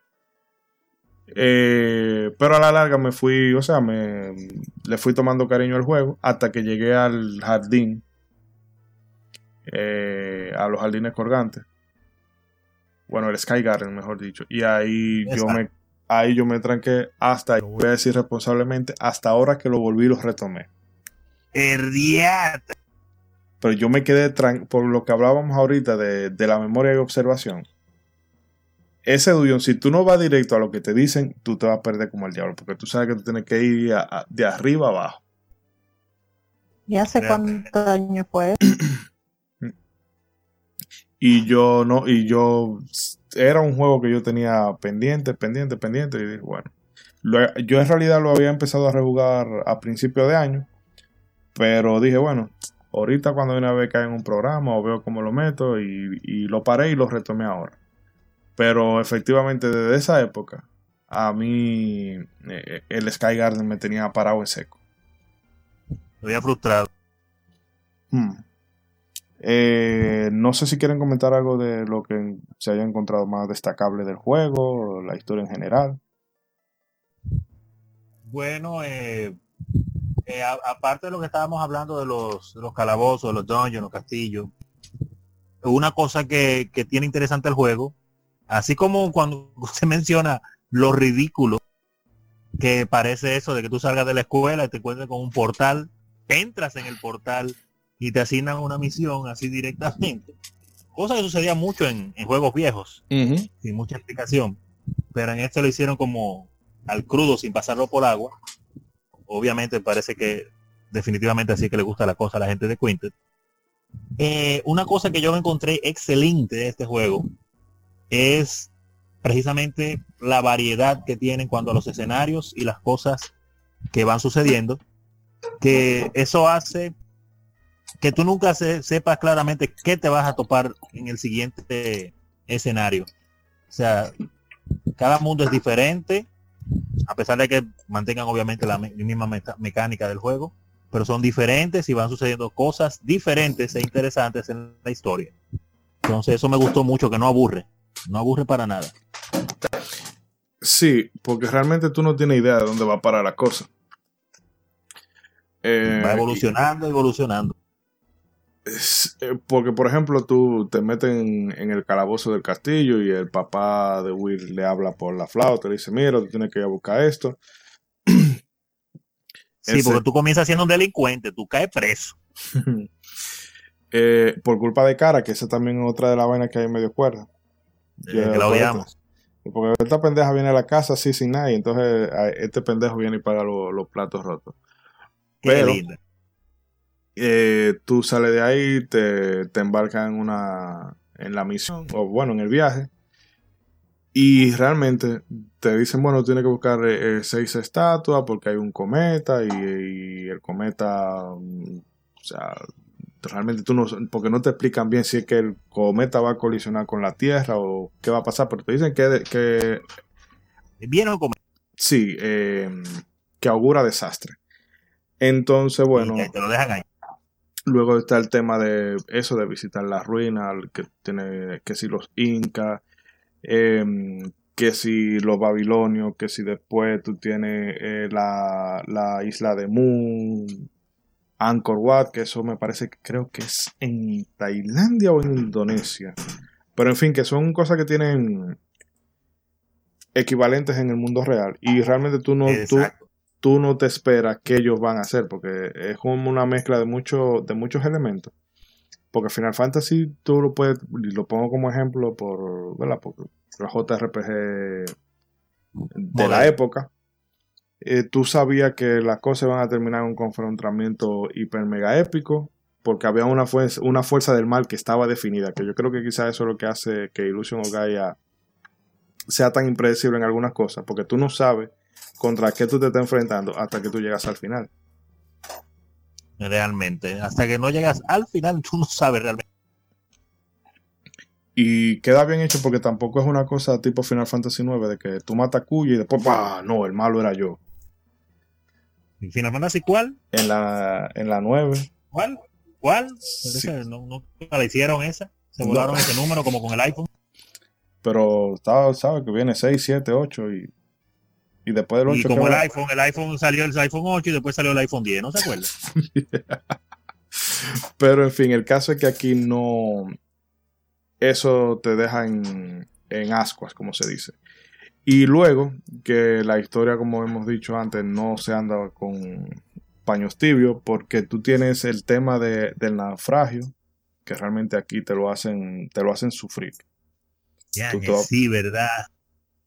Tú te vas a pasar tres, el equivalente de tres semanas de esa gente, ¿verdad? Bollando en una, en una tabla que Leonardo DiCaprio debió aprender de ahí porque ahí cabían los dos perfectamente. Y duraron todos esos días vivos y él no aguantó dos o tres horas en el agua. Mm, y luego está el tema de, ¿verdad? De eh, cara, que en un principio que no quería comer animales, porque no, ¿cómo tú vas a comer pescado? Que son seres vivos, que te aquello. Eh, que ese discurso ahora lo tienen muchos los veganos, quizás más extremos, pero bueno. Te, en ese momento había que sobrevivir. Exacto, ahí te ponen ese dilema, ok, sí, tú quieres respetar la vida, pero tú respetas la vida o te mueres, ¿qué tú haces? Y luego... Muy triste, pero la balanza se, se, se inclina a mi lado ahí, lo siento por los pecados. Y luego el tema de, la, de los esclavos, porque cuando tú sales a llegar a esta ciudad, eh, creo que se llama Freya, que hay muchos pétalos y todo muy bonito y lo que tú quieras, pero ellos tienen un, una red de trata de blanca que no te, lo, no te lo pintan para nada. Tú ves los sprites que son gente que se ven demacrada, que se ven que han cogido lucha.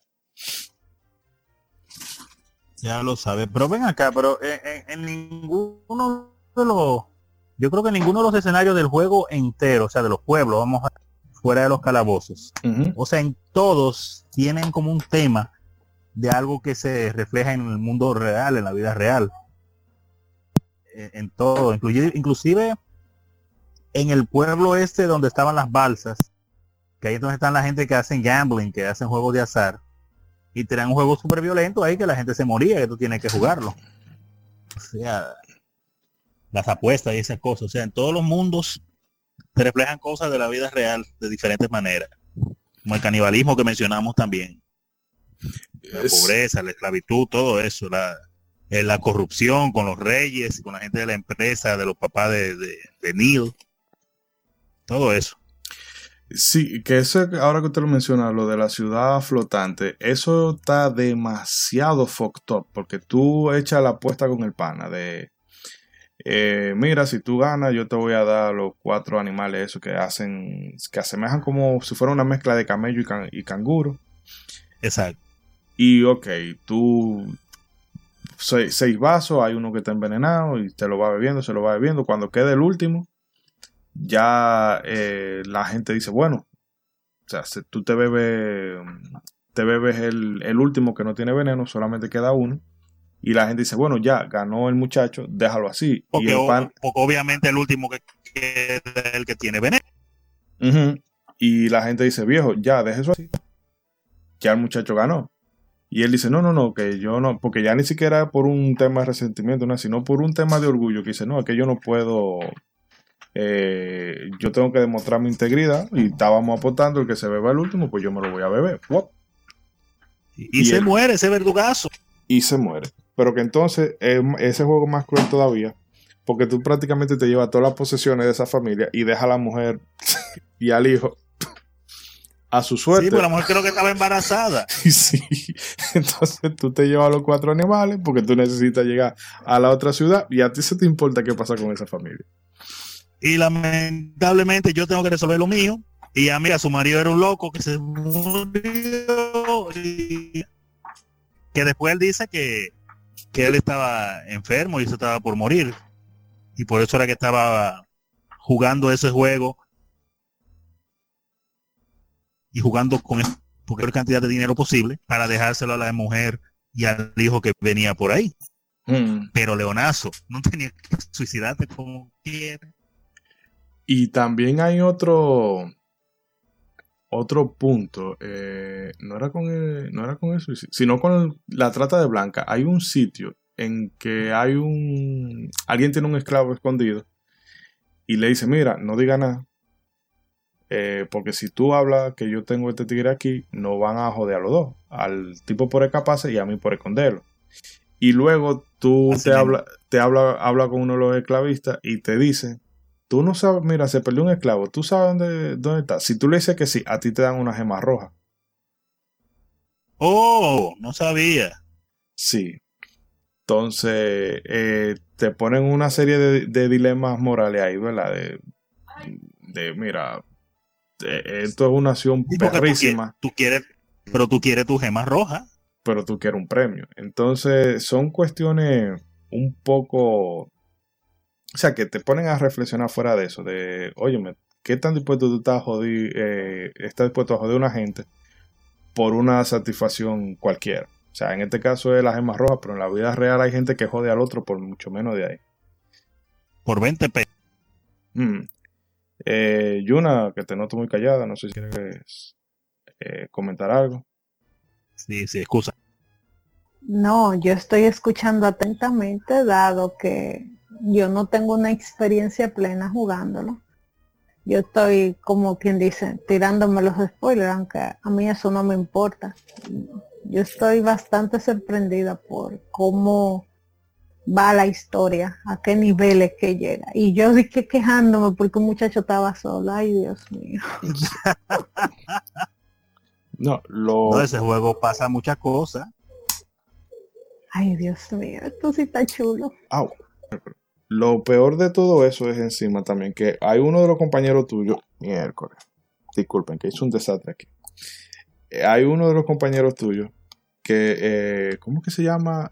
Creo que es Seth, el que viste de verde. Que en el naufragio, Ajá. antes del naufragio, eh, él se pierde en alta mar. Y yo siempre me quedé con la esperanza de que, bueno, de seguro tú te lo vas a reencontrar más adelante y se van a reunir y va a ser un encuentro muy emotivo. Y tú medio te lo encuentras, pero el tipo ya tiene otra, ya no tiene forma física. Eh, ¿Verdad? Sí, que él evoluciona. ¿Cómo así? Él se transforma en una criatura, creo que es Riverson, que se llama esa criatura. Pero para los En la versión americana es Riverson, pero en la versión japonesa era Leviatán. Bueno, pero aún así, cuando tú llegas a la cúspide de la Torre Babel, que tú te encuentras con el alma de todos los personajes que se murieron, él está ahí. Sí, o sea que Ay, él se muere. Lo, matan, lo matan brutalmente. Como se acaba de morir Ronzo ahora mismo, que se cayó del chat. Pero eso es, eh, eso es lo, lo, bueno que tiene ese juego. A pesar de que sean cosas un poco mórbidas o funestas. Pero es eso, de que el, juego trata como de, de, mostrarle a uno desde pequeño que el mundo real no es tan hermoso como uno lo puede, lo puede visualizar. Eh, tal vez de muchacho de eso tú no, lo, tú no lo vas a apreciar mucho, pero ya ahora que tú lo ves de grande, tú dices, oye, eh, es que hay cosas que están muy jodidas, pero no es muy diferente del mundo real. Y yo pensaba que... Sí. Yo pensaba cuando yo jugué Tales of Fantasía, eh, hay una escena en donde Kles tiene que pasar, tú sabes que Kles se va a cazar un, puerco por ahí, por un monte. Y cuando Ay, no hablemos de Ay, el puerquito. perdón, un jabalí. Eh, entonces, sí, entonces cuando él vuelve, eh, que le masacran esta aldea, y yo como que, ¿y qué fue lo que pasó aquí? Yo, yo me acordé mucho de, de, de, de, Illusion of Gaia, pero pero yo aquí fue que yo lo experimenté más fuerte porque yo lo estaba jugando ya cuando eso yo tenía mi primera computadorita ahí con un disco duro malo y mi hermano que me instaló ese juego ahí como que toma, date vida. Y yo ahí jugué Tales of Fantasía porque estaba en español, bien, gracias. Excelente. sí, yo fui dichosa. Entonces, yo, eso, eso sí fue uno de los juegos que yo más, con todo y la magia y la cosa, yo, Daos a mí me causó pesadilla. Ese tipo era malo y, le, y, se veían los, los pequeños cositos de los niños muertos. Y yo dije, ay Dios mío, ¿qué fue lo que pasó aquí? Sí, pero él no era, él no era tan malo realmente, lo que estaba defendiendo. Estamos en el mismo tema. Sí, era tu universo es una cuestión de... de al revés, el héroe más grande, porque él lo hacía solo. Lo que tú estabas haciendo en tu equipo de cuatro personas, él lo estaba haciendo solo, defendiendo su universo. Ese tigre el Sí, pero él, era... No, pero si no vamos a eso, eh, Kefka es lo más monstruo que hay, aunque Kefka lo que estaba era loco, pero... Kefka es malo, Kefka no estaba defendiendo a nadie. Kefka es un, un Joker cualquiera. Yo creo que el Joker salió de Kefka. Mm. Y te iba a decir. Antes de volver de nuevo con Illusion of Gaia, te iba a decir que si tú juegas Suicoden 2, entonces mira, prepárate. ¿Cuál? Suicoden 2. Para que sigamos hablando de eh, puerquito. Luca Blight, Dios mío, ese tigre. Eh, bueno, te voy a dejar que no te voy a hacer spoiler de Suicoden 2 porque no, pero si tú tienes un chance de un día, juégalo para que tú veas lo que son los horrores de la guerra. Eh, en un juego de rol japonés. Pero viendo. hablando de puerquito después. No, no hablemos del puerquito, no. Porque hay que hablar de Hamlet, no, no. esa escena a mí me chocó mucho No hay necesidad. Sí, porque, eh, bueno, explíquela usted. La escena de, del eh, sacrificio. claro, porque es que el, el puerquito este, anda con la sucia, digo, con la coprotagonista cara. Entonces, él es lo único interesante que esa, ese personaje tiene, el puerquito. Puerquito inteligente, puerquito rosadito, bonito, gordito, y que se llama Hamlet. Oye, qué nombre más fino para un puerco. y entonces, en la parte que estábamos hablando de las tantas aventuras que viven los protagonistas, en la parte del pueblo donde en la versión americana es que se está muriendo de hambre, pero ya sabemos que en la versión original era que eran caníbales, por lo mismo, por el hambre. Eh, a los protagonistas lo capturan y se lo van a comer porque hace hambre. Los, la gente del pueblo se la van, se lo van a comer y tú dices, wow, pero y ahora y se fuñeron. Y el puerquito aparece, puerquito bastante inteligente, por cierto, se da cuenta de la situación y se da cuenta que es por hambre que se lo van a comer. Y el cuerpo, el puerco se mete el solo a la candela y se suicida para que se lo coman los caníbales a él y él salvar a sus amigos. Entonces eso fue totalmente inesperado. Adiós Hamlet. Te ganaste tu lugar en el cielo de las RPGs. Nada esperado, te lo ponen como se carboniza, cambia de rosadito un colorcito bien tostado. Y, a comer, a comer pierna de puerco. Y que son los caníbales. Y son unos desgraciados porque antes en los juegos de rol, cuando alguien se moría, eh, palpadeaba y desaparecía. Y aquí no, aquí te lo dejan. Mira el cadáver ahí. ahí. Se está quemando, se está quemando. Míralo ahí. Y realmente. es la única vez que alguien se va a quemar en el juego, pero continúa. Sí, eso le iba a decir hablando de cosas raras. La escena de, del, del Jackal, que yo esperaba que iba a haber un. que iba a haber como una pelea contra él. Pero realmente la forma en que lo resolvieron a mí me, me gustó porque pareció hasta como de Indiana Jones. Eh, claro, fue Indiana Jones, en una pirámide. Que el tigre tiene, eh, tiene a cara secuestrada. Eh, le dice a Will, mira, tú vas a venir conmigo o me voy a lamber a la tiguerita. Entonces hay un artefacto que con la flauta Will lo, lo activa, suelta el candelazo y el tigre se quema vivo. O sea, no es, no es que, te lo van a poner bonito, ah, se quemó y puff. No, es que tú vas a ver el tigre arrastrándose prendiéndose en candela y yendo para donde ti. O sea, tú ves todo el proceso del tigre agonizando y muriéndose. O sea, que ese juego no, no se corta con nada. Hasta que cierra los ojos, tú lo ves ahí. Hmm. Y yo tengo que decir que. Lo heavy. ¿Qué? Sí, dígame. No, iba a decir de esa escena de cuando el tigre se muere. Bueno, primero, que queda medio Indiana Jones porque tú primero ves eh, cuando tú llegas a la pirámide, que tú tocando la flauta, pues se activa ese fuego, pero tú no sabes qué vas a hacer con eso. Y luego cuando tú vuelves y este tigre te tiene coaccionado ahí con cara, entonces tú lo activas, lo quema brutalmente y después entonces se queda el, tigre quemándose mientras tú, ya tú te puedes mover, hablar con cara y todo eso. Y la candela sigue, tú lo puedes pasar por encima y después cuando tú sales y vuelves y entras a ese cuarto, pues después quedan los huesos ahí. O sea, que mm. no se te olvide que mataste a una persona, ¿eh? este juego lo último.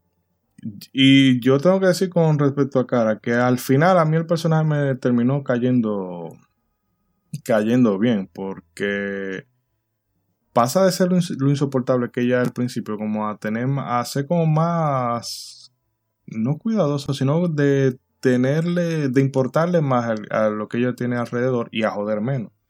Porque cuando ya la, la aprisionan en el cuadro ese, es porque ella le da un pique y se va. Ah, me voy por ahí y se pierde y tú tienes que ir a caer atrás por, por desesperar, porque todo el mundo está viajando en grupo, pero tú eres tú. Y después de ahí, y después de ahí, bueno, tú, hay una escena muy, muy Final Fantasy VIII ahí, cuando ella sale del cuadro y demás. Y eso me gustó. Y también como, eh, cómo te explican esa relación que hay entre ellos dos. De, por qué tan, el destino de Yoda está vinculado. Y es porque uno era. Eh, uno es descendiente de, de, los guerreros de la oscuridad, que, que es eh, Will. Y ella es de la, de la tribu de la luz, por decirlo así. Entonces tienen que fusionarse los dos para poder hacerle frente a, a Dargaya, que es la entidad que está en el cometa. Y eso me, pareció bastante eh, simpático. Es una cosa que se ha hecho varias veces ya, pero en su momento, 1990 y pico, eso eh, fue muy, muy rompedor. Realmente, realmente. Y inesperado porque te lo van soltando los detalles de, de esa historia. Es por pedacitos. Mm. Es de un chin aquí, un chin allá. Tú vas disfrutando de muchas historias de las cosas que pasan en cada lugar del mundo que tú visitas, de los personajes y hasta de los enemigos que tienen historia, como los vampiros, que no les hemos mencionado, vamos de los jefes en un rato. Eh, pero con Dark Gaia uno no se lo estaba esperando directamente, sabías que venía algo, y al final te explican que es la contra de Gaia. Son dos fuerzas compositoras, como sucede en varios de los juegos de Quintet. No fuerza que, está luchando por el bien, por la creación, por mantener la vida, y una fuerza contraria que está buscando o hacer el que se ve mucho en los juegos de ellos.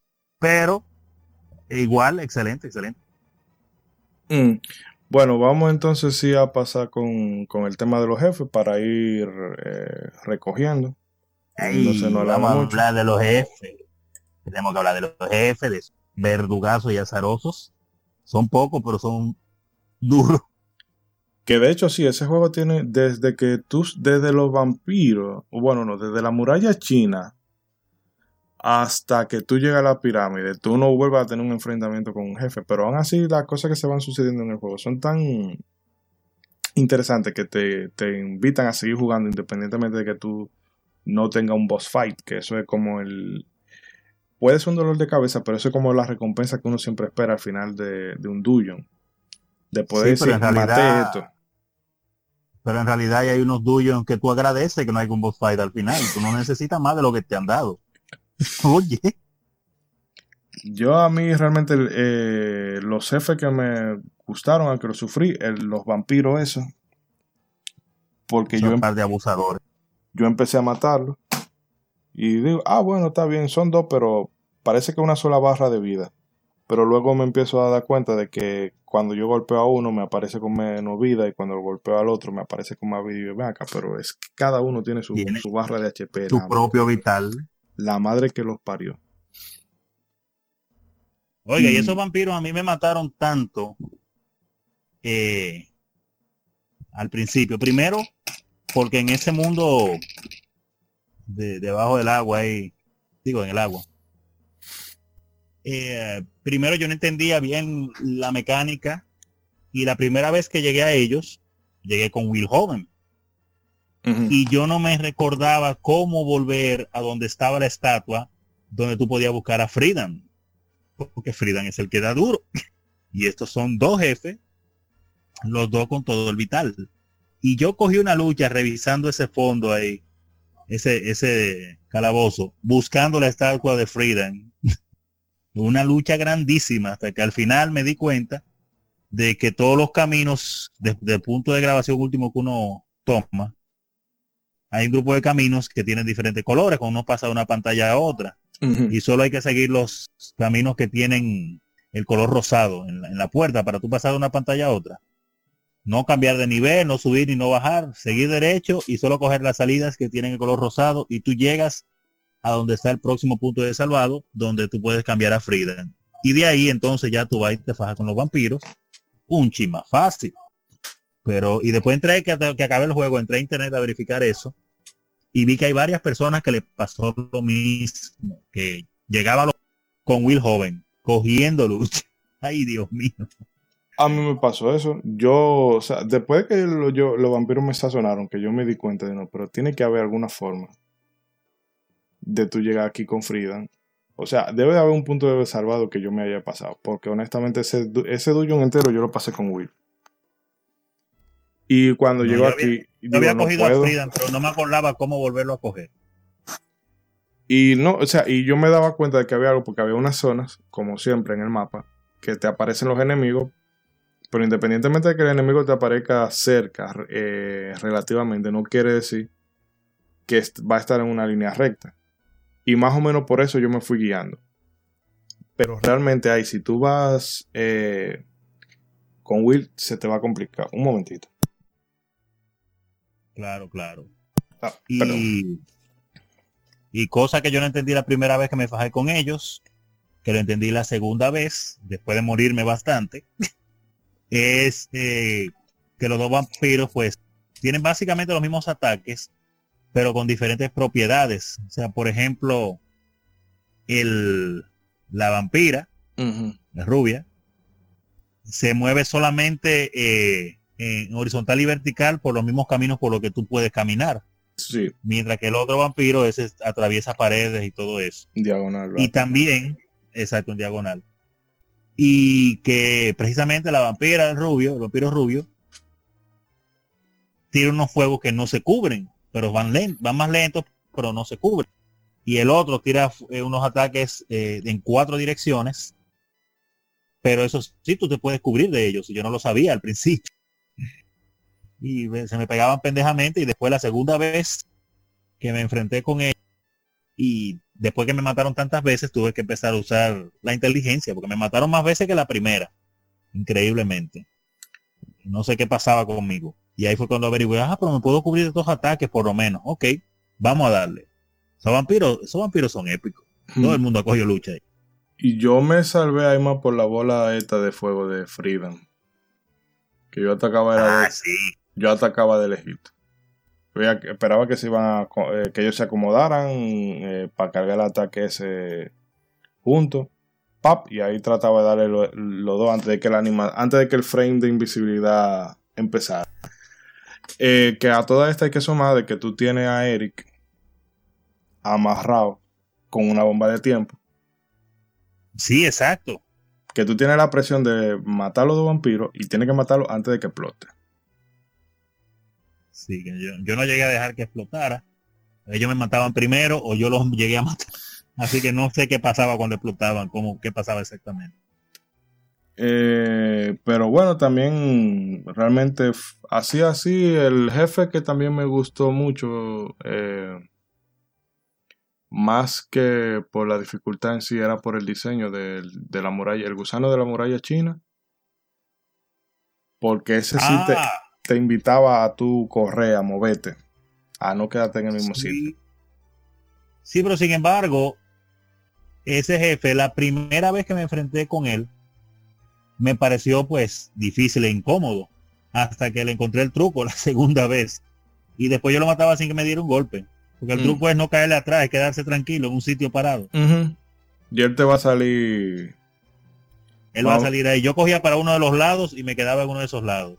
Y no importaba lo que él hiciera, yo me quedaba ahí. Y él en algún momento vuelve y ahí usted le da. Porque si te pone a caerle atrás, eh, coge lucha. Y bueno, otra cosa que también tiene este juego, que era muy clásico de la época, era tu, Real Boss Rush. De tú llegaste al, último dungeon, bueno, pues mira, jefe, jefe, jefe, jefe. Y el save point te lo vamos a poner en la entrada. Sí. Acaba de mencionar, eh, antes de hablar del Boss Rush, ya, que estábamos mencionando todos los jefes, eh, rapidito, lo vamos a mencionar en el Boss Rush también. Que el primer jefe que te sale, que es la cabeza con las dos manos ahí, parece un demonio, ese fue uno de los que más lucha me dio. Yo intentando buscarle una técnica de, cómo lo voy a ganar. Y entonces en una ya yo como que me harté de que me matara.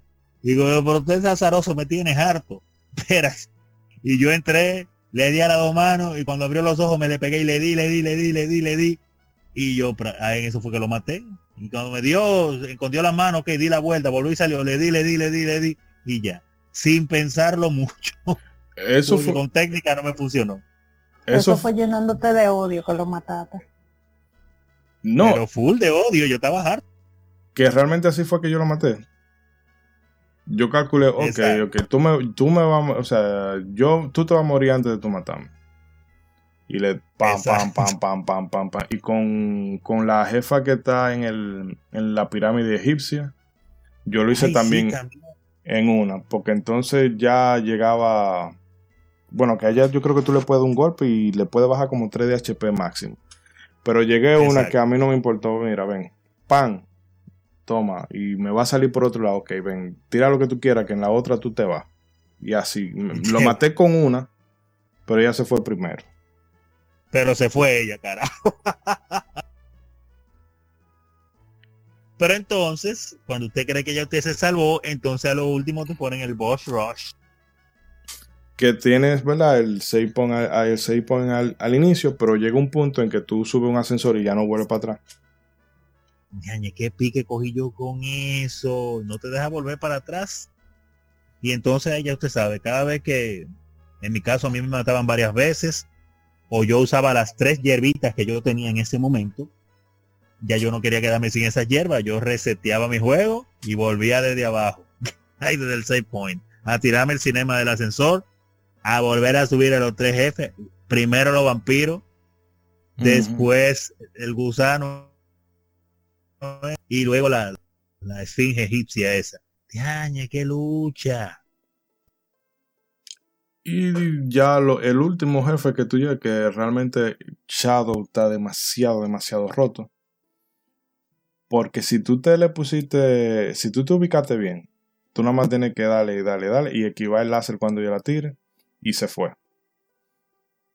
Ah, sí, que yo he visto muchos videos de personas esquivando el láser corriendo, pero yo me di cuenta que tú puedes esquivar el láser volviéndote agua. También, y, lo, y las esferas que, que te dispara, mm, la burbuja de agua, sí, bueno, la, no, la burbuja de agua... No, la, burbuja de agua hay que desbaratarla. Hay que desbaratarla, sí, pero el caso es que si tú usas el campo de energía, la bola de energía que ella te tira, valga la redundancia, no te da. Exacto, esa tú la puedes cubrir, es así. Lo único que tú tienes que estar... Sí, que tú tienes que estar pendiente cuando ella abra la boca, pero si tú te ubicaste bien, olvídate. Ella me mató muchísimo esa, ese jefe en esa parte. Yo intentándole dar y me alcanzaba pues con el láser que tiraba de la boca. Aparte de todo lo que te salía. Hmm. Hasta que una yo dije, pero, pero yo tengo la reliquia esa que se vuelve de agua. Déjame ver si esto me funciona aquí. Efectivamente.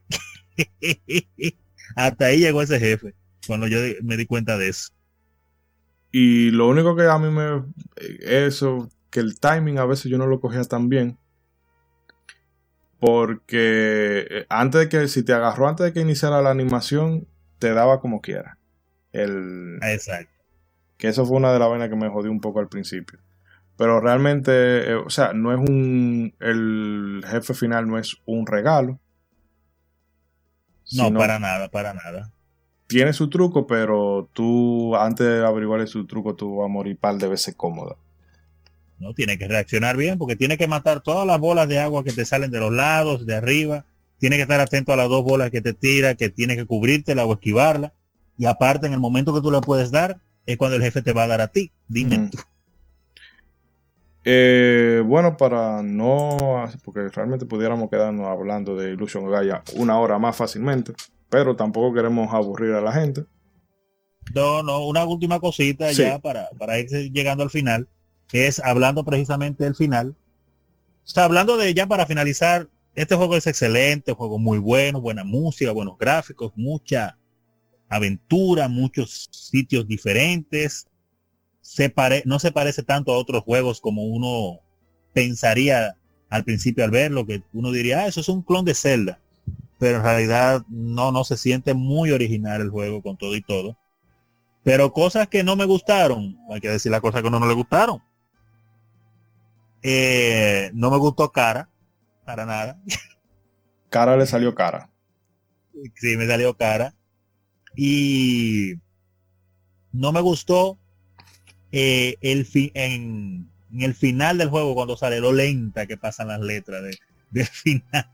Cuando te van explicando todo lo que va pasando. Qué lento, Dios mío. Pero qué lento. Pero después de ahí yo me lo encontré bien. Con todo y que el final pues molesta un poco lo que sucede con los protagonistas. Pero fue chévere. Ellos se encuentran como quiera. Sí, te lo, te lo acomodan un ching al final. Para que uno no se sienta mal. Eh, a mí realmente la única cosa mala del juego que yo encuentro imperdonable es la falta de backtracking. Porque si tú me dijeras... Ah, bueno, sí si tú me dijeras, bueno, es, no importa, eh, volver para atrás no tiene ninguna, ningún valor, dale para adelante. Pero el asunto es que las condenadas joyas esas, encima de que están ocultas de la forma mm, más poco intuitiva del mundo, tú la puedes perder. Porque, por ejemplo, si tú llegaste, si ya después del naufragio ya tú no puedes revisitar ninguno de los primeros poblados y ahí hay un par de gemas cómodas que si la dejaste pasar, ya valió ver. Entonces eso me va a hacer a mí. Yo voy a tener que sacarle su tiempo otra vez y, tratar de volverlo a rejugar. porque entonces yo conseguí 36 de esas gemas. Y según me dice el juego, con 50 es que el, tigre de las gemas te da su secreto. Y el secreto tengo entendido que es otro dungeon con otro jefe, que yo no lo vi. ahora yo estoy ya que me siento incompleto. Eso realmente es de la única cosa. Y entiendo que también es el factor que juega ahí es que al ellos llevar dos proyectos a la vez, el R-Racer 2 y este, imagino que en un punto dijeron, no, no, em, vamos a cortar cosas de aquí y todo el tiempo para adelante porque eh, sería, no sé qué tanto esfuerzo conlleva programar que tú puedas revisitar sitios.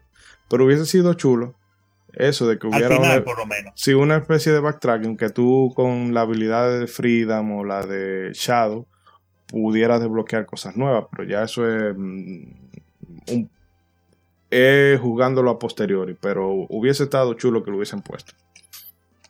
Sí, ojalá. Quizá lo tenían pensado porque yo he, leído en páginas de en páginas que hablan de, de, cosas que, que debaratan los juegos y le buscan los archivos.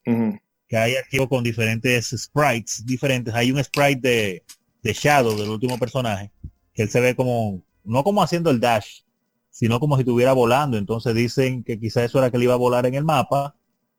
O mm. en algún dungeon haciendo algo, él iba ahí como volando de lado, así. Y está ese sprite ahí dentro. Verdaderamente. Eh, pero bueno, vamos a hacer una, la última pausa y ya volvemos con las conclusiones. Está bien. Eh, bueno amigos, volvemos ya con el último bloque del programa.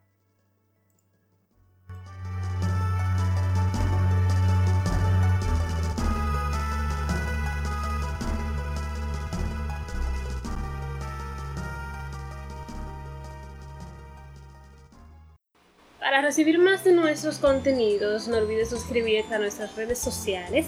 Búscanos como Modo 7 Podcast en Facebook e Instagram y como Modo 7 Pod en Twitter. Modo 7 Podcast.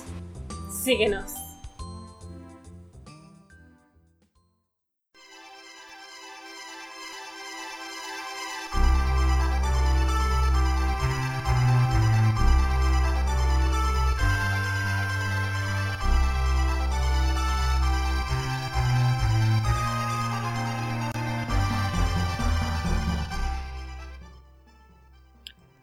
Y amigos, llegamos a la parte final del programa, pero antes, eh, no se me olvide darle voz a nuestros oyentes. Eh, antes, en días pasados, dejamos la, la publicación preguntándole a, a, nuestros seguidores qué pensaban del título.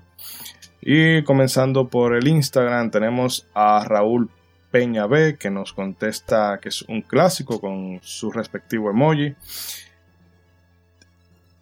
Adarver 101 nos dice que es un juego inolvidable. Ocean 1 dice que es una grasa de bisonte volador. Eh, nuestro amigo Mr. Jam 777 nos preguntaba que si era cosa de él o el logotipo tiene la tipografía de Legend of Zelda. Y sí tiene cierta similitud, pero hay que tener. No sé si fue Nintendo que lo hizo a propósito de mira. Sí, eso iba a decir que eh, según se dijo en las revistas de la época, cuando Nintendo decidió hacer el publishing del juego, de publicar el juego en América, y que le cambiaron obviamente el ellos fueron al parecer que influenciaron que se usara ese tipo de tipografía en el juego para poner el título de Gaia. Eso decían las revistas de la época. Hmm. No sé, me imagino para que el subconsciente diga, mira, esto se parece a Zelda. ¿Publicidad? Maximus 180 DC nos dice, lo recuerdo perfectamente, gracias a este juego un joven Rubén se decidió a aprender inglés, el lugar donde lo rentaban no lo tenían en español, debió ir a donde el vecino de Yuna y a duras penas lograba comprender los diálogos. Fue apasionante jugarlo y terminarlo después de muchas semanas. Añoro esos días.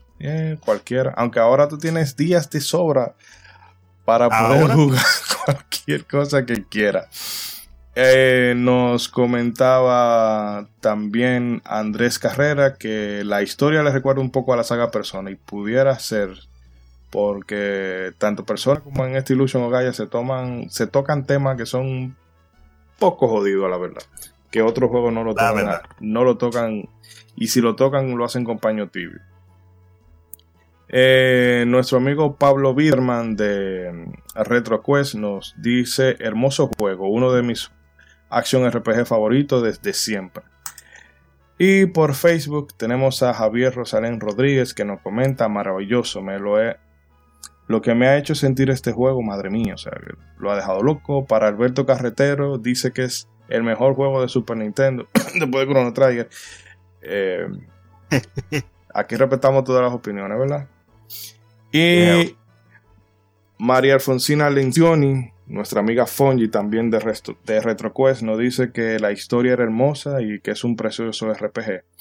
Eh, sí, pero yo le, digo que era hermosa cuando no había caníbales, ni, suicidio, ni esclavitud y cosas por el estilo. Eh, bueno, chicos, ya que le hemos dado voz a nuestros oyentes, eh, digan ya unas últimas palabras antes de cerrar el podcast. Mm, eh, bueno, diría yo. Ah, bueno, las damas primero, si disculpa. Macho preso. No, no, no. Eh, ¿Cómo así? No, la culpa es tuya, ni era mía, o como se diga. Habla tú primero. Está bien, no, Para cerrar, le, puedo decir a todos nuestros oyentes que este juego yo diría que sí definitivamente supera la prueba del tiempo y que a más de 20 años de haber salido, salió en el 93 en Japón y en el 94 en América y Europa. Y a más de 20 años de haber salido, este juego todavía se juega muy bien. Gráficamente es hermoso. Tiene sus detalles de la historia muy interesantes, así que lo pueden jugar. Accesible para entender cómo se juega rápidamente. Difícil para uno jugar eh, y que les, espera un viaje, así como uno se la pasa viajando de parte a parte del, mundo, así van a vivir muchas emociones y muchas aventuras. 100% recomendado. ¿Cuánto le da el juego? A Illusion Gaia, yo le doy 8 de 10. ¿Y por qué 8 si tú lo recomendaste 100%? Yo lo recomiendo 100% el juego porque el juego es muy bueno, pero el juego no es perfecto. Ningún juego es perfecto a excepción de Chrono tú Tienes que tener, tú tienes que tener tu jueguito ahí 10 de 10. 10 de 10 un juego. Oh, eso va a ser un tema para otro programa. Poner a analizar.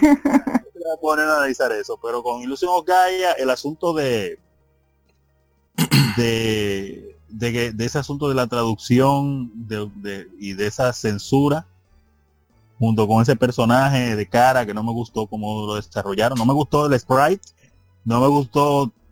El desarrollo tuvo heavy hasta cierto punto, pero siento que podrían haber hecho algo más con cara. Eso no, no me deja. Y algunas transiciones en la historia de un lado a otro, eh, como que no me convencieron al 100%. Entonces por eso le doy un 8 de 10 en cuanto a el juego. Pero en cuanto a recomendación, 100% lo recomiendo. Excelente juego. ¿Y tú, John, algún comentario final? Eh, bueno, me voy a aventurar a jugarlo cuando saque un poco más de tiempo. Dale, se puede jugar paso ese juego. Yo lo acabo como en cinco días ahora. Y ya que, soy adulta voy a superar mi trauma de la niña. Vienen 17 días más, o sea que tiene tiempo. Son 17 o 25. No, solamente 17 le dieron. Ay, Dios, qué ching. 17 de... De estado de emergencia. De estado de emergencia. Pero cuidado si se extiende. Usted sabe que sí. Todo, depende del comportamiento de nuestros compañeros dominicanos. Sí, sí. Pero los puertoplaceños no ayudaron. Bastante. Sí, amigo mío, si usted, si usted es de Puerto Plata, eh, bueno, déjame no decirlo. Sigue, continúa con tu intervención, Jonah. No, no, si escuche, si ustedes tienen una escucha de allá de Puerto Plata, él estará de acuerdo en que fue algo que se salió de las manos. Solamente eso. Sí, pero somos humanos. Sí, amén, amén. Pero nuestros escuchas de otros países no saben lo que pasó en Puerto Plata. Vamos a dejarlo ahí. Eh, bueno, ellos tienen Google, ellos pueden buscar, no hay problema con eso. Eh, no, al final el juego se, se escucha bastante interesante. Me dolerá llegar a la escena del puerquito, pero Nada. Ay, ay, el puerquito. El puerquito, sí, aunque tengo mucha curiosidad por ver eh, eh, este esta persona que se prendió en fuego, como, como describieron ahí. O sea, contrario a lo que muchos pueden considerar que ese spoiler que le va a quitar, al contrario, a mí me está llamando más la atención. Y ahora mismo estoy como que maquinando cómo voy a administrar mi tiempo para invertir. No, pero está bien, porque precisamente para eso son este tipo de programas.